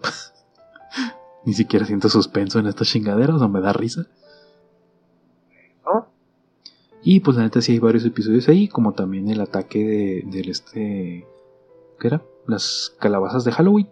Que en realidad eran extraterrestres que eran amigos de unos de los niños que están contando, bueno, los que están contando la historia son un grupo de niños que sacan, salen a pedir dulces en Halloween, pero resulta ser que dos de los niños del grupito son amigos de unos extraterrestres. Y cuando van a pedir dulces, le piden a sus amigos extraterrestres que les metan un pedo a sus otros amigos que no creían en los fantasmas, monstruos y chingaderas. Y al final, este, pues ya descubres que los extraterrestres son amigos de esos dos niños y chido pues cotorreo que no, no estaban planeando comerse a ninguno de los niños. Y precisamente al final del episodio dice, no, no, es que nunca nos comeríamos un niño. Son demasiado pequeños y no tienen sabor. Pero los adultos grandes, gordos y obesos, oh, están deliciosos. Que la idea Como era hacer una... Como el de los extraterrestres que sacan los libros esos de de cómo cocinar humanos. Ándale, Pero lo que resulta que no, eh, no, era cómo cocinar para humanos. ándale de los Simpsons. no, pero esto sí, sí, léxico. unos monstruos en esa nave. Éramos nosotros. exacto. El tropo que platicamos de que los monstruos son los humanos realmente. Oh, sí. Sí, pues te digo, esa serie pues tenía muchos capítulos bastante padres, pero pues sí había unos que te quedas, nada, no mames. Lazy writing. Pero bueno, miren, también en Supernatural, que espero que la hayan visto porque tiene muy buenas puntadas. Pero neta, después de 15 temporadas, pues como que sí se te va el pedo, ¿no? O sea, ya. Ya de qué chingados escribo. Suele pasar. Pues sí, pues 15 temporadas como los Simpsons, güey. Empiezas a batallar y de qué chingados vamos a seguir la historia, gente. Esto se debió haber terminado en la temporada 3. Empiezas a predecir el futuro, güey. Sí, sí, güey. Yo dejé de verla cuando. ¿Qué fue? Cuando llegaron a la puerta del infierno y ya por ahí, ahí me di por bien servido. Eso es en la segunda temporada. Exacto. Sí, ya. Que dicen, ya, esto se terminó aquí, chingan a su madre. Ay, güey, pero mira, es que, digo, hay muchos episodios, güey, que tienen esto del NARM. Por ejemplo, el episodio del trailero fantasma de la ruta 666. Que la neta, el fantasma da todo menos miedo, güey, porque si se ve acá bien pinche botargón el mono. Y uno que la neta yo, yo pues en la investigación sí lo encontré como que es muy emblemático del NAR porque la neta no era su intención que diera risa, pero sí da risa. Temporada 4, casi penúltimo episodio, o sea, ya para acabarse la temporada supuestamente están construyendo una tensión bien cabrona, güey, en el episodio. Para quien no sepa, Sam y Dean pues, son los hermanos de, de esta historia. Y Sam se supone que él tiene como que poderes demoníacos por mamadas que pasan en la historia, ¿no? Pero en, este arco de la cuarta temporada, él empieza a absorber poder demoníaco en su afán de tratar de matar a Lilith. Entonces Dan cuando se da cuenta como que dicen, no mames, güey, supone que estamos matando a estas madres, no, no estamos viviendo unas chingaderas de estos. Y lo trata de encerrar. Todo el episodio, la neta, está muy padre porque manejan esta dinámica, por así decirlo, de la lucha contra las drogas y la, drogadicción, ¿no? Y cómo la familia pues trata de apoyar al, drogadicto y el drogadicto pues quiere seguir buscando la sustancia, ¿no? Y sí, o sea, se va construyendo bastante padre todo el episodio, pero al final se escapa Sam y su hermano tiene que ir a detenerlo, amenazándolo de que él lo va a matar. Se agarran a putadazos, un tanto anticlimático. Este, le, o sea, ya después de que le puso un, bueno, que le van, antes de que se vayan a agarrar a putazos, le, dice Sam a Dean, o sea, no, es que te, bueno, le dice Dima Sam, no, es que te tengo que detener porque no quiero que seas eso. Y Sam le dice, ¿ser qué? Dilo. Dilo. Así como que muy exagerado el, forzar la, la, escena de pelea. Lo porque eres un, porque eres un monstruo. Y ya en base a eso de que le dice eres un monstruo, se agarran a putazos. Y pues termina Dean en el piso así hubo que, ah, no mames, chingados, no pude detener a mi hermanito, pero sí se ve así como muy dude, o sea, el diálogo estuvo muy pendejo como para llevarlos a los putazos a dos personajes que sabemos que darían la vida uno por el otro. O sea, no, no estuvo chido. Hmm. Y pues sí hubo mucha gente que se quedó, no mames, güey, se mamaron con ese episodio. Ok. sí, tío, está, está medio chistoso. Pero mira, este es un ejemplo que tal vez tengan así más, más fácil de ubicar en la serie de Daredevil del MCU, pues sabemos que está muy oscura y sangrienta, ¿no? Con, con este... Qué ironía que la serie donde el protagonista es ciego sea muy oscura. A huevo. pues sí. Y de hecho, digo, el, el, problema del NARM que causa esta serie, güey, no es tanto eso. No, no, es tanto la temática del ciego con la oscuridad es de que muy seguido, pues MCU ya es parte de Disney y hay que ser más family friendly, gente, pues utilizan mucha, sobre todo en inglés, mucha autocensura con el lenguaje. Y pues una de las principales cosas que te vas a dar cuenta a madre si lo pones en inglés es de que nunca, echan, nunca dicen la palabra fucking o fuck. Lo sustituyen como palabras como fracking que vendría siendo como que me vuelve loco, este, desquiciante. Dude, o sea, bien pudiste mm, haber dicho Pero ahí no es, no es tanto la, al menos según como lo tengo entendido, no es tanto la cuestión en sí que sea de Disney. O sea, tengo entendido que parte de las películas que van a sacar después de Deadpool la siguiente, o sea, va a seguir con la misma clasificación y todo. Pero es que ahí en Estados Unidos sí se toman muy en serio la clasificación de las películas. Y, lo, para ciertas clasificaciones tienen permitido nada más determinados tipos de palabras o determinada cantidad de palabras. Creo, por ejemplo, para, digamos algo así como para adolescentes, tienen permitido nada más, permitido, perdón, nada más utilizar una o dos veces la palabra fuck o alguna otra eh, grosería como cheat o, o hasta palabras como damn.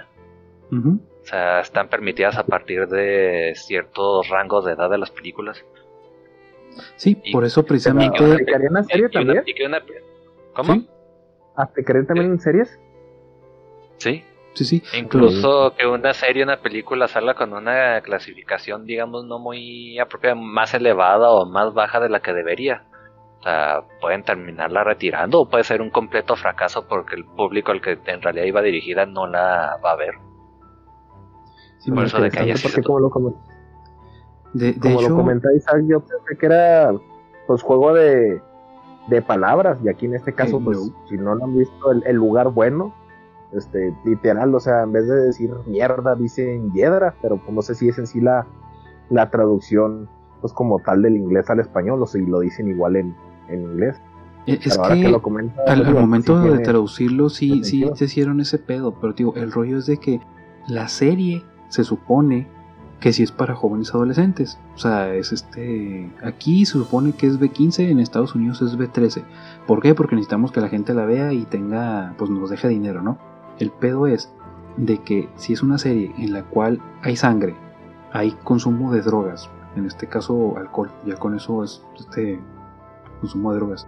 Y creo que en algunas escenas llega a salir tabaco, siendo que eso ya está muy penado este pedo, pero si hay consumo de alcohol, ya con eso es este censurable y pues este le aumenta el, grado, por así decirlo, en, la censura. Y aún así, güey, a pesar de que hay sangre, a pesar de que hay consumo de, alcohol, güey, no pudieron decir fucking. O sea, la gente se quedó, dude, no mames, no te costaba nada. Porque de hecho, lo que dice Urias sí es cierto.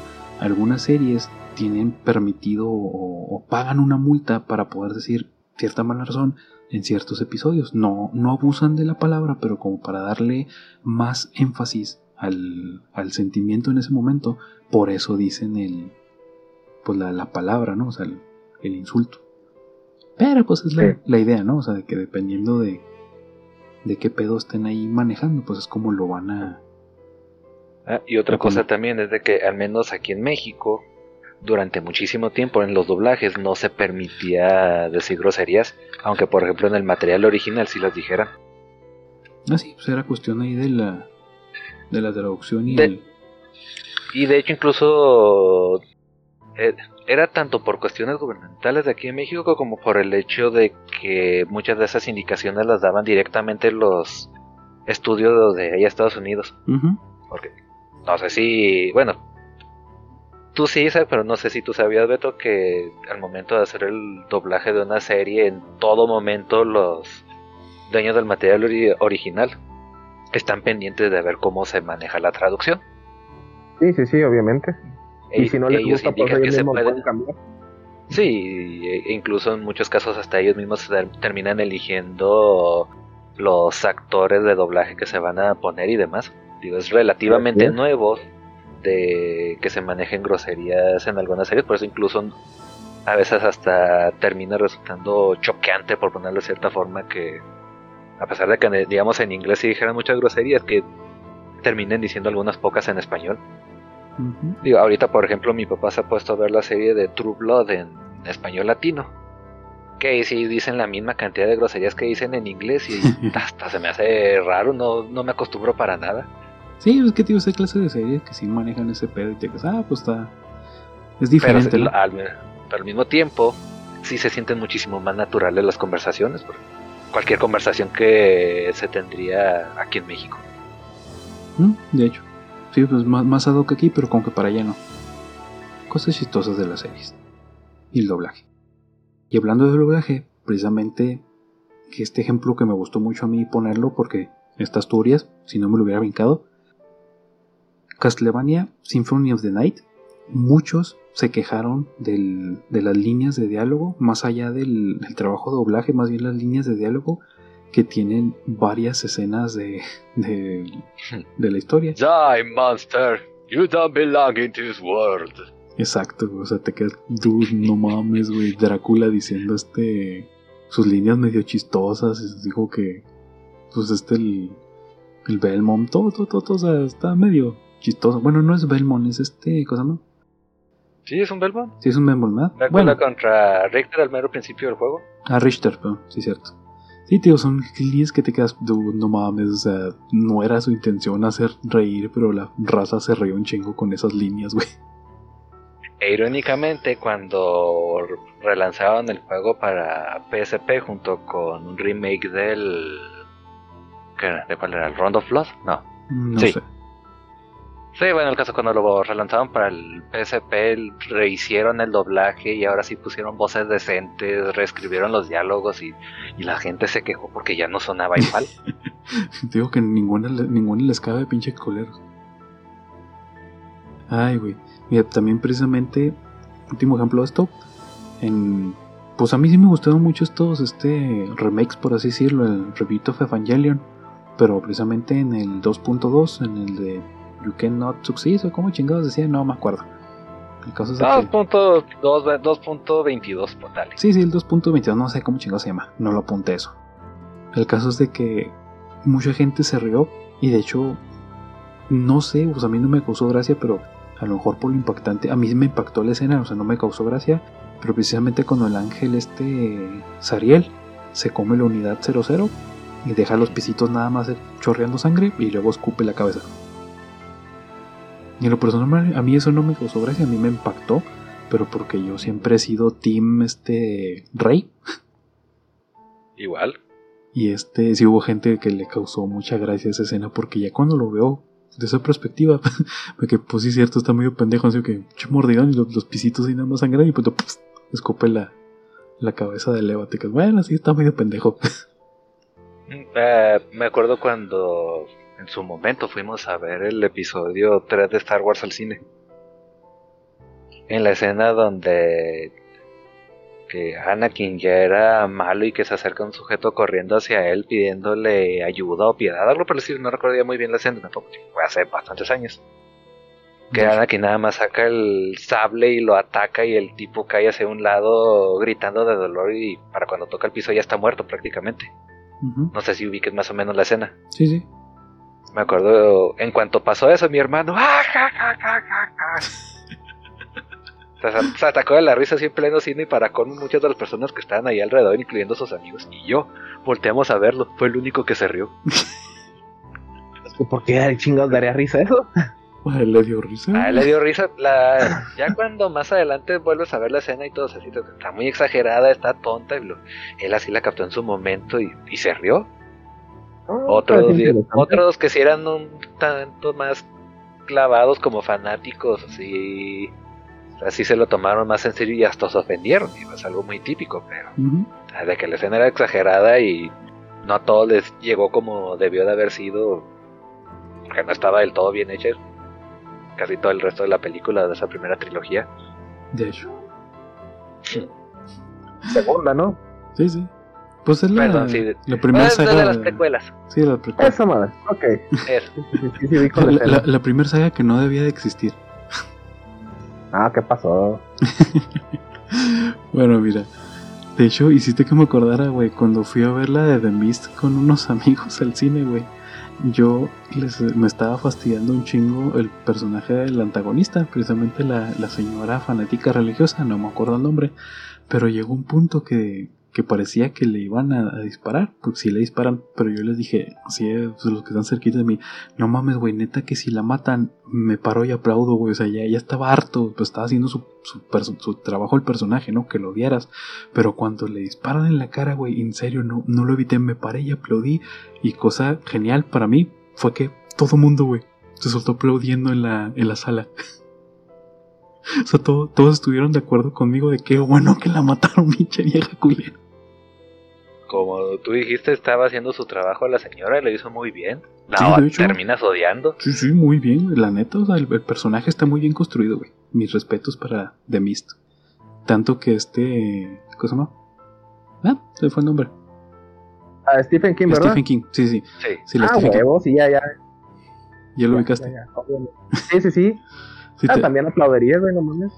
De que de hecho me, dio mucha risa. No sé si me platicaste, Turias, que Stephen King se emputó tanto cuando vio la película que fue con los directores. Dijo: Hijos de puta, ¿por qué le hicieron esa película? Es un final muchísimo mejor que el de mi libro. No se enojó, solo se quejó de que por qué no se le ocurrió a él. Ándale, sí, sí, que se enojó, que se quejó el otro, que hijos de puta, es mucho mejor de, lo que acaba en mi libro. Se quejó en la del resplandor de que le estaban destrozando la historia. Ah, sí, sí, en esa sí se quejó. Pero te me, acuerdo que me habías platicado eso de que el vato se había dicho, ¿por qué no se me ocurrió a mí, chingada madre? Está muchísimo más oscuro y está muchísimo más cruel y hasta le queda mucho mejor el final de la película. No, sí, en, ese aspecto, o sea, bueno, nada más en el final, sí superó la película al, libro, güey, la neta. ¿Cuál vendría siendo el final del, libro? Si viste la película, si lo ubicas. Sí, sí, sí, sí lo ubico. En el libro pues no se terminan suicidando, sino que simplemente terminan, digamos, viajando como por, por ponerlo de cierta forma por el mundo, porque empiezan a captar como que señales de radio de otras personas y creen que pudieran ser sobrevivientes, pero la niebla no desaparece. Es un final más, es más agridulce, pero ah, te dan la esperanza de que, pueden encontrar más sobrevivientes. Ajá. Y no como en ah, el otro, o sea, que se acabó la niebla, pero que toda la familia y, ah, del protagonista acabó. Y los amigos acabaron muertos. Sí, dejándolo con, con el, el, arrepentimiento del sobreviviente, volvemos a lo mismo. Sí, de, o sea, de haber sido yo. De, que si se hubiera esperado tantito, su, ponle, a lo mejor los demás no, no importaran tanto al final, pero o sea, su hijo, al que él mismo le disparó para que no sufriera, o sea, seguiría vivo y Güey, qué pedazo de final entonces, no mames. Sí, sí, te, te cala más que, que, el final del libro. Bueno, bien. Vamos a hacer... que el, eh, bueno, dato curioso, el mismo Stephen King ha dicho, ha admitido que su forma de trabajar es que, o sea, hace el planteamiento de una historia, pero el planteamiento general. Agarra su computadora, antes era su máquina de escribir, no es muy fanático de la tecnología, y trata de escribir mínimo dos hojas diarias. Y así más adelante las termina reescribiendo, cambia cosas, las termina desechando de esa parte. Pero trata de escribir mínimo dos hojas y casi todo lo va improvisando. por eso, sí, por eso es muy típico de sus historias, de que puede abarcar hasta la mitad de un libro, tanto más desarrollando un personaje y que de repente ¡pop! lo mata. Sí, también es chistoso, pero bueno. De hecho, ahorita voy a empezar a leer los de la Torre Oscura.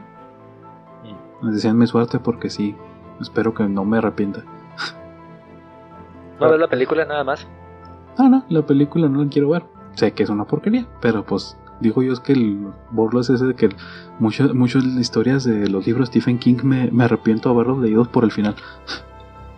Eh, ya cuando lees muchas historias, o sea, te das cuenta, sí batalla con los finales, pero estamos hablando como de lo que yo he leído que así ha sido de él, pues ha sido algo, como entre la mitad y un tercio de los libros no me han convencido el final.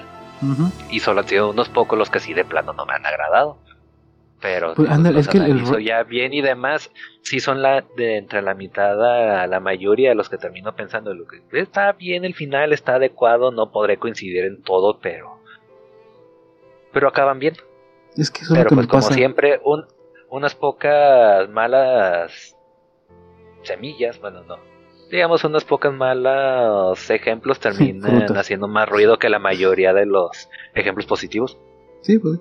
Por eso te digo, el, problema es que como normalmente uno lee lo que la gente te recomienda, pues como que sí me han recomendado películas que tienen un final que amigo, ah, bueno, películas, este, libros, me quedé ah, bueno, pues ya, ya lo leí, ya que. Pero bueno, vamos a seguirle porque si no se nos va el tiempo. Llegamos al punto en el que recordamos Ahora sí, las palabras del tío Ben, de grandes poderes, grandes responsabilidades. Pero qué tal si... le puse cuca. Ándale. Pero qué tal si yo no quería tener ni grandes poderes, ni grandes responsabilidades, ni responsabilidades, ni magia, ni maldición, ni lo que sea, ni estos pantalones ya. Solamente quiero ser una persona normal. Sin pantalones. Exacto, sin pantalones. Pero persona normal. Este tropo en el que pues protagonista o, quien sea, pues no quiere ser lo que es, o simplemente quisiera tener, ser parte así que del, del grupo, porque pues la idea del sentido de pertenencia es pues ser pues promedio, ¿no? Porque si sobresales demasiado de los demás o estás por debajo de los demás por mucho, por alguna razón diferente, pues sí es digo que pues sientes este, esta falta de pertenencia, ¿no? Pues extraño para nosotros, ¿no? Simples mortales decir, no, pues dejar atrás todos tus poderes, pues, las aventuras, las proezas para ser parte del montón como que no. Pero ya cuando te platican las historias de todo lo que tienen que sufrir, todo lo que tienen que sacrificar, pues es cuando entiendes el por qué hay gente que, que sí podría verse en esta situación de que yo simplemente quiero ser normal como todos los demás. Que normal igual no deja de ser un término relativo. Y mira, un ejemplo lo están aplicando Mira, un ejemplito muy, muy sencillo y muy bonito que es de hecho la trama de toda la, caricatura de Danny Phantom. Mm, ¿Tiene sentido? Nada de metiche en el laboratorio de sus jefes y téngale, Sí, adquiere los poderes de volverse un, fantasma y ahora vive entre dos mundos y realmente no quiere vivir entre dos mundos. La mitad, por no decir que más de la mitad de la serie se, se lleva todo así hasta que hacen el, el brinco, que ya deciden, pues está bien, pues ya soy un fantasma, ahora sí. Que de hecho pasa creo que en un episodio que se separa por fin de su parte fantasma y se da cuenta de que si no fuera por su parte fantasma, todo valdría verga. Entonces vuelve a unir a su parte fantasma y ahí como que ahí agarra la onda de ahora sí vamos a estar chido, que es ya cuando cambia el. Por fin tiene el logo en el, en el pecho del traje de. Sí, mi micrófono sin Alguien desconectó su micrófono otra vez. no, nada más se me cayó. Es que moví aquí la mano y le jalé el cable sin querer. Eso mismo dijo la vez pasada, mira. A ver, a ver, a ver. Ah, no, ok. Sí, ya. Estoy. Sí, estoy grabando, sí estoy grabando. Sorry. nada más le puse un putazo a mi pobre micrófono. Bueno. Sí. Oh no, la computadora se apagó sin que me diera cuenta. no, se ha grabado nada durante las últimas dos horas. no, no, no, sí se ha grabado. Ay, güey. Pero todo se oye así. Mira, a menos que me esté engañando el programa, porque si, si detecto aquí los decibeles de mi micrófono, entonces valiendo verga, pero no, hasta ahorita no me ha engañado. Ah, estamos bien entonces. Sí, ahora sí estoy poniendo esta otra ventanita porque la última vez eso fue mi error. Pero aquí sí veo que por lo menos llegan hasta la mitad de los decibeles, así que así sí le sigo. Y así luego me escucho muy bajito, pinche del pasado. Pendejo. Exacto, pendejo. Pero bueno, este ejemplo, pues sí, está, padre. Pero fíjense que yo que empecé a jugar este juego de Genshin Impact, ahora sí un poquito mejor. Este, que la neta, pues para la gente que tiene mucho tiempo, porque sí es un poquito pay to win el hijo de su chingada madre. Pero no. si no pagas es demasiado griteo. De hecho. Pero, este... Yo, lo, he borrado como tres veces. sí, de hecho, sí, te traga mucho tiempo. Luego sacan unos diseños de personajes que me agradan y lo vuelvo a descargar y luego me acuerdo por qué lo había borrado. sí, de hecho, pero tío, lo, que sí me gustó es que la neta tiene mucho lore. Entonces ya cuando te pones a ver este la historia de todos los personajes y sus, su desmadre que tienen, pues está bastante padre. Y precisamente cuando sacaron a este personaje de Ketching, que se escribe medio raro, pero según yo se, pronuncia Ketching, pues es K-E-Q-I-N-G. Bueno. Que por cierto le sacaron un skin de un vestido de gala muy bonito. De hecho, muy bonito. Pues de hecho, casi todas las skins de esos pinches juegos están bien chidos. El caso es. Sí, y en sí todos los diseños están padres, excepto los de las lolis. Ah, no, sí, los de las lolis están medio chistosos. Bueno, están medio. Bueno, tú me entiendes. El caso es de que la historia de ella, pues a mí me gustó mucho porque ella vive bajo una profecía de los celestiales que, pues, como que la, la, la guiaban hacia la grandeza.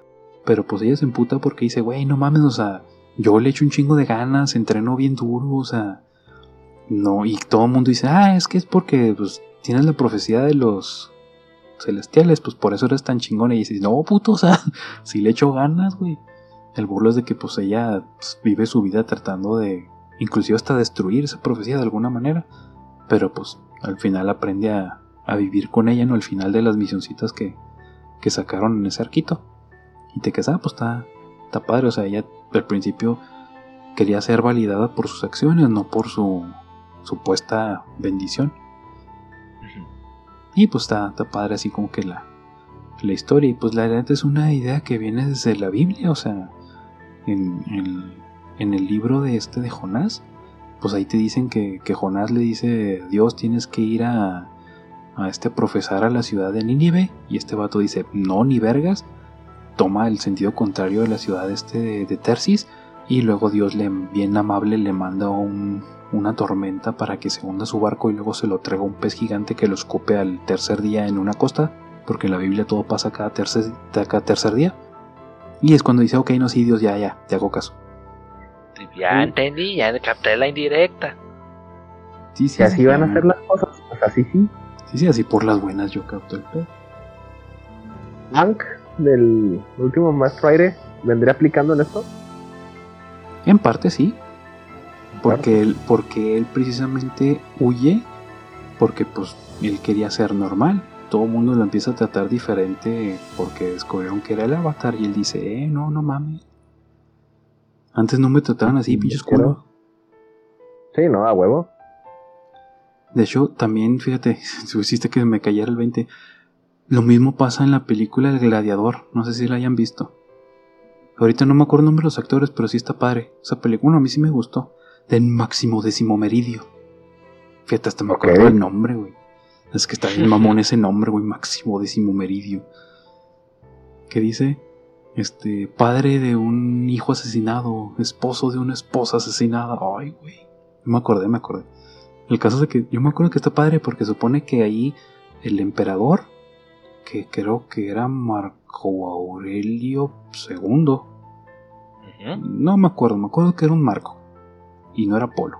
El caso es. este. el caso es de que él, por, porque era una verga como, como este capitán máximo, le dice, güey, tú deberías ser el siguiente emperador. Y el vato dice, no, güey, la neta no, o sea, yo quiero volver acá con mi familia, acá, a tener ya una vida feliz en el retiro a mis 25 años de edad, porque normalmente esa edad te jubilabas en aquel entonces. Pero pues descubre... Oh, qué tiempos aquellos. sí, sí, tu expectativa de vida en la, después de la guerra no era, muy alta. no era muy alta porque sí terminas muy puteado. el caso es, este, el, el hijo de Marco Aurelio, que de hecho lo mata, entonces descubre que le había ofrecido el trono a Máximo y decidiera matarlo. El problema es que estos güeyes le ganaron el paso porque este güey no se compró un caballo, se fue caminando y matan a su esposa y a su hijo. Y este güey se queda hijos de puta. De hecho, la historia ya cuando más adelante me puse a jugar el de Dantes Inferno. se me hizo hasta relativamente parecida. Sí, sí. si la analizas un poco, él, él andaba trabajando en las cruzadas dándose cuenta que la cruzada en realidad no era tan bonita como le habían dicho y que estaba matando mucha gente inocente y regresa y encuentra que mataron a su esposa. Pero eso es porque se andaba matando gente. Fueron a cobrársela. O eso fue lo que yo entendí porque neta ya hace mucho que lo jugué y no me acuerdo. Creo, si mal no recuerdo, nada más regresada a su casa y había sido asesinada por bandidos. No necesariamente que se hubieran vengado. Mm, de hecho. Y fíjate, muy diferente a la premisa que, de hecho, pues me acordé por mi hija, Frozen. Hmm. También Frozen cuadra en Elsa. Sí, Elsa no quiere sus poderes y los tiene. Ay, Demon Slayer, güey, entraría. Pues él no pidió ser asesino de demonios, güey, pero. Pero pues mataron a su familia. Ajá. Sí, sí, todo, todo el pedo de andar buscando ahí cómo cómo volver a su carnalita a la, la normalidad, por así decirlo. Sí, también. pero bueno, mira. De ejemplo sí le podemos seguir mucho, pero pues ya, vamos a, darle candela a este show. Sobres. Dale. Situaciones en las que la neta, pues alguien rudo, pues quiere establecer así como que su... o confirmar, por así decirlo, su estatus de rudo, ¿no? Con sus demás camaradas rudos en un bar rudo y llega un vato o muchacha que pues, parece ser este relativamente enclenque o, o presa fácil. Y pues este güey comete el error de caer en el tropo de subestimar la rudeza de alguien más. Subestimar la rudeza de alguien más. Sí, pues que pues es esta situación en la que pues tal vez alguien no está buscando pelea ni nada por el estilo, pero pues te presentan este típico bully, ¿no? De típico bully pues, de bar que, le quiere demostrar a sus demás camaradas que es el, el alfa, ¿no? Y pues se le hace de pedo a alguien. Y la neta, ver cómo le ponen una chinga a ese güey en el callejón por andar subestimando al viejito marcialista o a la chica ruda que resultó ser este una agente secreta o alguna mamá por el estilo. Pues sí, es algo que bastante reconfortante, ¿no? Decir, ando el hijo de su pinche madre por pendejo. Quererse pasar de vergas. Puto. Y de hecho. Ándale. pendejo. Y de hecho, uno de los mejores ejemplos que he visto de esta, de esta época, y pues de hecho es de mis favoritos, la pobre de, gas, o pobre no tiene nada, pero pues siempre está subestimando a Sim, porque pues lo considera que está demasiado pendejo. Pero en Enter the Fortress... Pues sí está. Sí, de hecho, pero en Enter the pues ya nos demuestra que Sim puede llegar a ser bastante cabrón si se queda en un inodoro por dos años. no, pues cualquiera. Pues de hecho, si no se hubiera quedado en un inodoro por dos años, no se hubiera vuelto tan chingón el sí. al parecer, no sé cómo funcionan los invasores. Irken. No, no, esperamos nunca saberlo. Sí, pero tío, está, está muy chingón. Y de hecho, algo parecido pasa en esta saga de juegos que de hecho todavía no termino de pasar este juego, que es la segunda entrega de Darksiders. Y no tenemos a Dead, o el Caballero de la Muerte, que pues él anda por su cuenta porque no lo mandan en una misión oficial de este el, el Carret Council o el Consejo de las que vendría siendo cenizas. No estoy seguro cómo se, cómo se traduce esa palabra. El caso es de que pues en toda la película, en toda la película, en todo el videojuego nos lo muestran como lo subestiman muchos enemigos por, por eso, porque supone que no tiene todo su poder. Y pues les terminas poniendo una chinga de las bonitas. Bueno, mira, otro ejemplo que a mí de hecho me gustó mucho porque de hecho, para mal mío, me estoy metiendo mucho en la historia de Warhammer este 40k. Que para Ay, buena suerte con eso. Ay, sí, no, la neta es horrible, güey, horrible. Es un, si tú no lo conoces, Beto, es un juego de mesa que existe desde el 87 y ya vamos como en la novena edición del, del juego de mesa. Y Lord tiene hasta para aventar para arriba, güey, neta, está súper profundísimo, o sea, no sé en qué me metí, la neta.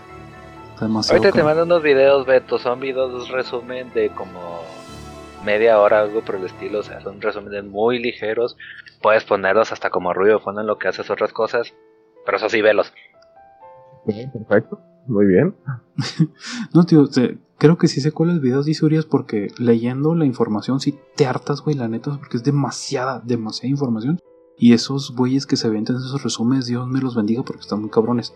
Que de hecho, de ahí fue donde saqué esta historia, que es como que una mini recopilación que hicieron de historias cortas de, personajes relativamente importantes, que viene siendo la historia de Siapres Kind, un humano del, imperio que él se considera ser bastante cobarde, pero durante esta misión él este a pesar de que toda en toda la historia nos presenta que él no quiere ser parte de, pues sí, sí, del imperio y que él nada más quiere pues vivir tranquilo, ¿no?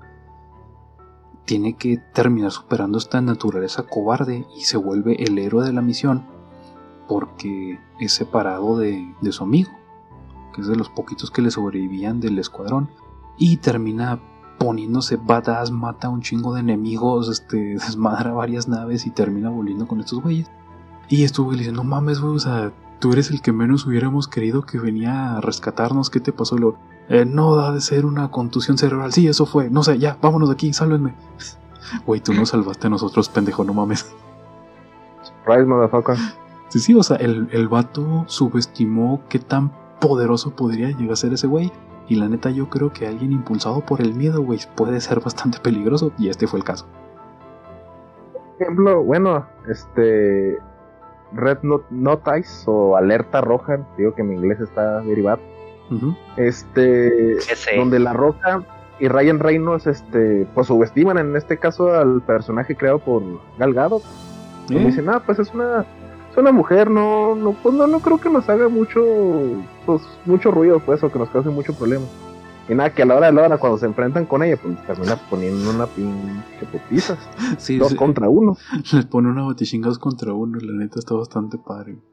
Que hecho ya, ya cuando ves la película entera entiendes que tal vez no fue tan batichinga, pero pues estuvo padre, la neta. A mí sí me gustó esa película. Está buena. Está palomitera, pero está, te entretenía, sí, sí valió la pena, la neta. Mira, otro ejemplo también que traigo yo. Si las conocen, qué bueno los quiero más que antes y si no, véanlas, las películas de Riddick. Que también los conozco.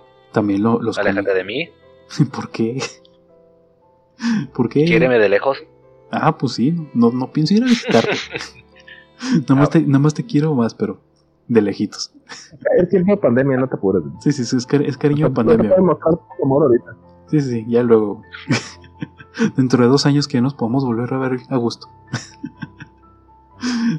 ¿Tú sí las ubicas, Beto? Pues claro. Sí, ubica las, películas. El, actor de Fast and, Fast and Furious, güey, a huevo que lo ubica. Family.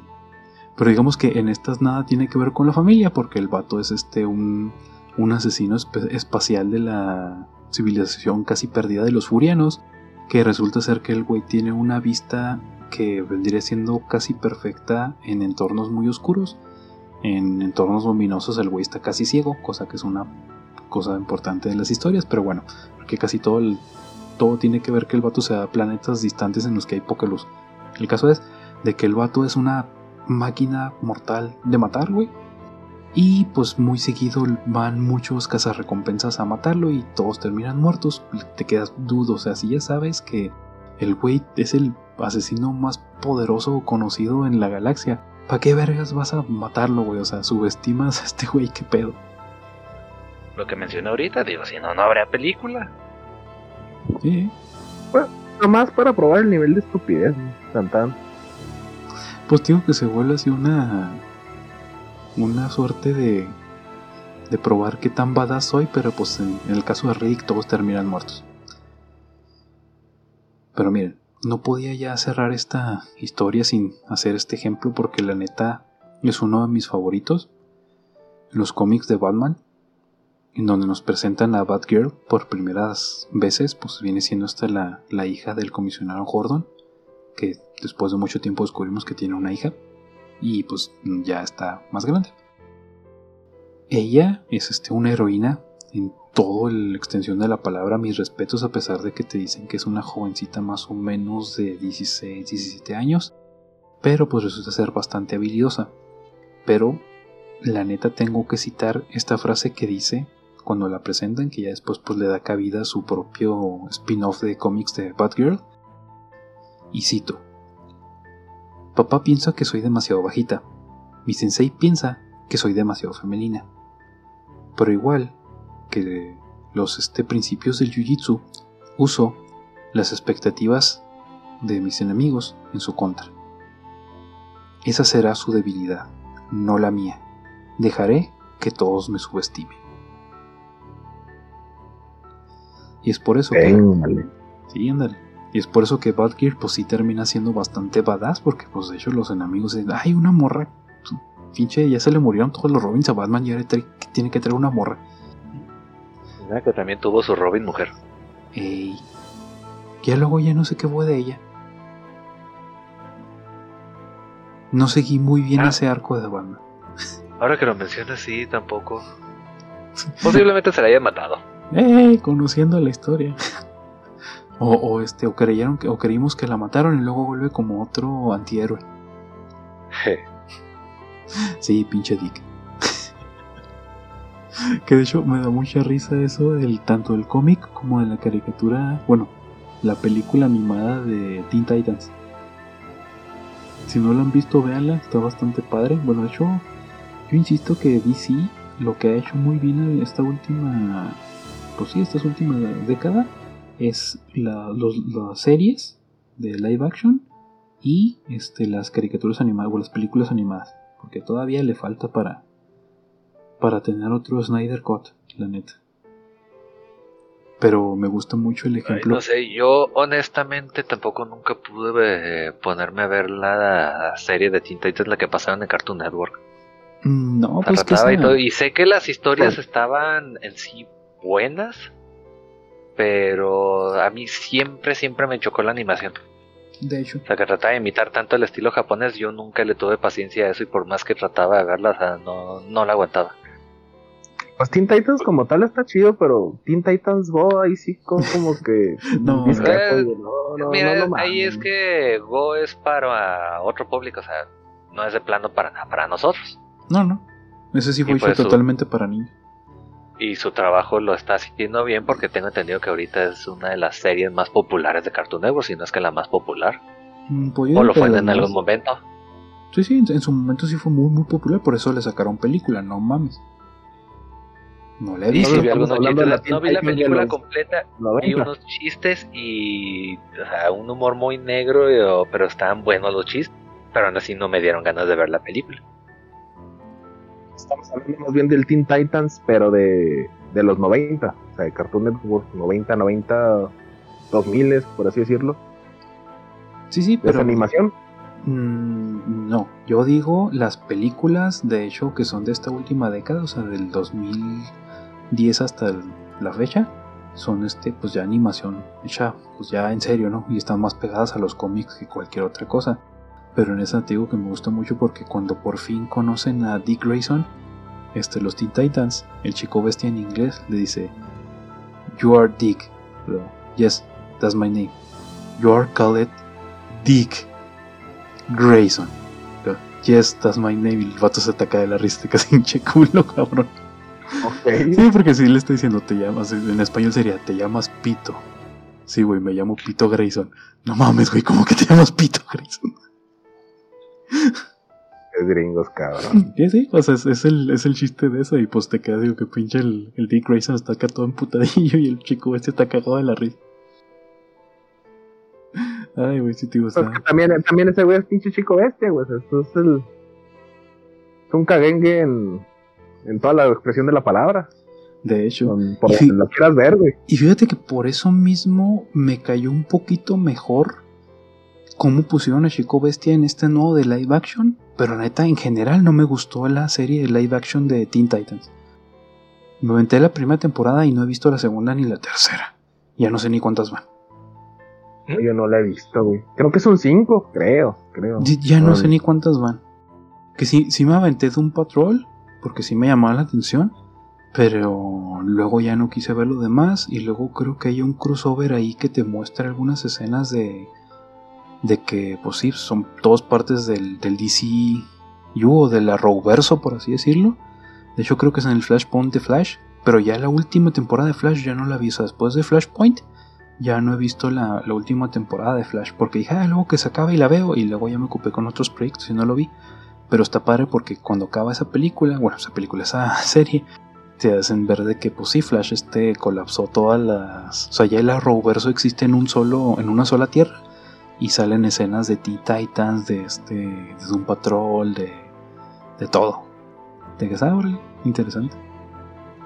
De hecho, Batwoman también tiene que ver con eso y de hecho Batwoman la dejé de ver después de la primera temporada por lo mismo. Es que yo lo único que veo es Flash. De todas esas, la, otra vez un primo me pasó unos videos de la serie de Flash y es cierto que los efectos por computadora han decaído mucho. Sí, güey, me decepcionó mucho eso. No sé qué pasó, pero después del, del mega crossover que se aventaron como de 5 o 6 capítulos, güey porque fue un crossover de Arrow con Flash, con Supergirl, con Legends of Tomorrow, con Batwoman, creo. Que yo insisto que esos hijos de puta están locos, güey. O sea, pinches crossover de series que salen días diferentes, a horas diferentes, y tienes que andarlas viendo todas para agarrarle el hilo. Está cabrón, güey. El hmm. caso es de que sí estuvo muy chido ese. Ese crossover estuvo muy cabrón, que creo que eso fue lo último que vi. Bueno, no todavía la temporada que le sigue a eso de, de Flash. Pero la neta yo le perdí el cariño a Arrow, ya no he visto a Arrow. Legends of Tomorrow me pasó más o menos lo mismo. Vi la primera de Supergirl, perdón, de este, de Batwoman por el crossover. Y este, y vi la de... ¿Cuál me faltaba? Eh. Ah, Legends of Tomorrow. Ya no sé, casos que son pinches, digo que chingo de series que vi, para, nada más para poder ver a gusto ese crossover. Ah, y la de Arrow, es la última temporada de Arrow. Pero sí, la neta sí me casi que, ah, no mames. O sea, después de eso digo que pues, te la pinche todo, todo para abajo. Mucho DC entonces para poder disfrutar nomás un, un crossover. Sí la, sí, la neta, güey, porque, o sea, tendrías que haber estado viendo, creo que iban pinches seis temporadas de Supergirl. No es cierto, tres temporadas de Supergirl, creo que iban, o cuatro, no me acuerdo. Este, las pinches chorrocientas temporadas de Arrow, las cuatro temporadas de Flash, güey, las tres temporadas de Legend of Tomorrow. Y no, no, no, o sea, se volvió un pinche desmadre. Y, la temporada entera de, de Super, de Batwoman, no, no, no, o sea, sí era demasiado DC nada más para poder ver ese crossover, pero yo me ahuevé y las vi. Y ya después de eso digo que ya, ya no voy a ver las demás. no valió la pena. Eh, es lo que iba a preguntar. ¿Y valió la pena, güey? Para mí sí. Para mí sí valió ah, la pena. Pero el problema es que te digo que ya la siguiente temporada ya como que empezó a, a decaer la, la, la- el CGI de. Por lo menos de Flash, las demás no sé. Las demás no las sigo ya. Al final es lo importante, digo. Que, va- que haya valido la pena. pues. Sí, sí, pues que la neta es como un peliculón y todo el desmadre de Flashpoint está muy cabrón en los cómics, entonces yo sé era algo que, que tiene mucha ilusión de verlo ya en live action. Independientemente de las actuaciones y todo el pedo, estuvo muy padre, porque de hecho en ese crossover sale el Flash de las películas de de la de live action, o sea, las películas películas de, Oh. de la Liga de la Justicia. Entonces, por eso para mí fue tan importante ver ese crossover y yo lo quería ver entendiendo todo el contexto de toda la serie. Por eso tengo que me aventé la pinche china de ver todo. Y no lo vuelvo a hacer. Antes. Era interesante, pero muy mucho tiempo invertido. Sí, la neta sí, güey. No lo vuelvo a hacer, güey. No lo... Si vuelven a sacar otro crossover de Flash, nada más voy a ver los episodios ya sin entender el contexto, me vale verga. En fin, términos. Ya con eso damos por terminado este pedo, güey. Santo desmadre. Pero sí, ese es el, el drama que, que tenemos en la vida y, ese es mi drama, güey, que quiero ver todo y no tengo tiempo para ver todo. La bronca que nos falta un chorro de tiempo, güey. No, y cosas es que, cosas que ver, güey, cosas que leer de los cómics. No, no, no, no. Es un universo. Y siempre sale más, güey. Sí, sí. Es la bronca. Hay que alimentar a la bestia, güey. Guiño, guiño. Mm, No, no lo digo como innuendo. lo digo como este. Pues sí, es de que el. Pues sí entienden, ¿no? La, la idea de la bestia. Guiño, guiño. Este, no le contestes, no te desgastes. Hasta yo sé que no deben de darme cuerdas si no les sigo. Ya sé. Yo digo, pues la, la idea de la bestia es eso, de que siempre vamos a tener hambre de, de más contenido, de más este. Sí, también de, de cochar más, ¿por qué no? El caso es de que siempre vamos a tener hambre de más, o sea, nunca vas a saciar a la bestia. ya, madre. Ok. Muy bien. Y por eso es que Isaac tuvo que subirle la clasificación a este pedo a no apto para niños. Sígale, sígale, pendejo, ándale. Ay, güey, no, ya sí hace una cuenta para, para adultos, ya no es mi pedo, ya. Yo ya hice lo que podía hacer. Niños, no, no, no escuchen este contenido. Y justamente te pones a decir eso después de que ya se dijo todo. Exacto, Exacto. a huevo. Eh, eh, eh, eso- eso, va al inicio, carnal. No, no, no, no, no, no, no, no, no, que nos den vistas, güey, que nos den vistas, me vale gorro. Que nos escuchen en Spotify, ahí no hay censura. Aplícala como en Deadpool, Ándale. la película. eh, en serio, si alguno de ustedes padres trajo a sus niños a esta película que tiene clasificación para adultos, no te pones así un montonazo de grosería. Carajo. Ah, eso fue hermoso, güey. Lo mismo me pasó cuando fui a ver la película de este. Fiesta de salchichas, güey. Había tantos niños en la sala, yo estaba cagado de la risa. No mames, güey. Ah, Yo, yo ni de pedo fue a verla del cine. Dije, ah, no, esta pendejada ni de chiste le voy a verla. al cine". Güey, yo, yo, yo tenía tanto morro, güey, la quería ir a ver al cine por eso, güey, porque dije, estoy seguro que va a haber un desfile de gente saliéndose de la sala, güey, y así fue, güey. Yo estaba tan contento y Dani me dijo, esta película, pues ahí decía que no era para niños porque hay tantos niños por pendejos. Exactamente. y no los niños, hasta eso. Exacto, ¿no? Los Ah, niños, Los papás, güey. los papás, pendejos. pendejos los papás, pero pues digo, fue bastante, para mí fue bastante divertido, la neta. O sea, e- e- es- ese fue el único gusto que me dio esa película realmente, güey. Ver No, no, valió la pena el costo del boleto, güey. Sí, sí, güey, ver cómo se salían los papás con los hijos, güey. Fue, fue hermoso, para mí fue hermoso. Ay, güey. Bueno, en fin, tremendos. Vamos a, dar terminado por esto. Pues ya saben que nos pueden seguir en Spotify principalmente. En YouTube también se sube este pedo. Y nos pueden dar este. Seguir, suscribirse, la campanita, lo que sea, ya. Por mí no hay ningún problema. Y le agradezco a la persona de España que Pero nos hagan escucha. algo, por el amor de Arceus, hagan algo. Sí, lo que sé, tío. Y, y lo tenía que decir, me, me dio mucho gusto ver a esa persona de España que nos escuchó. No sé por cuánto tiempo nos escuchó, no sé si le dio clic por accidente, pero me dio mucho gusto ver que ahí nos decía que alguien de España nos estaba escuchando. Ahí va esto, trascender fronteras, poco a poquito. Poco a poquito. Significa que no. no- Aunque sea para sacarnos la garra, compártelo con tus amigos y búrlense de todos nosotros, entre todos, pero Sí. cada uno de su cuenta. Por favor. no me ofendería en lo más mínimo. Ándeles pues menos. Bueno.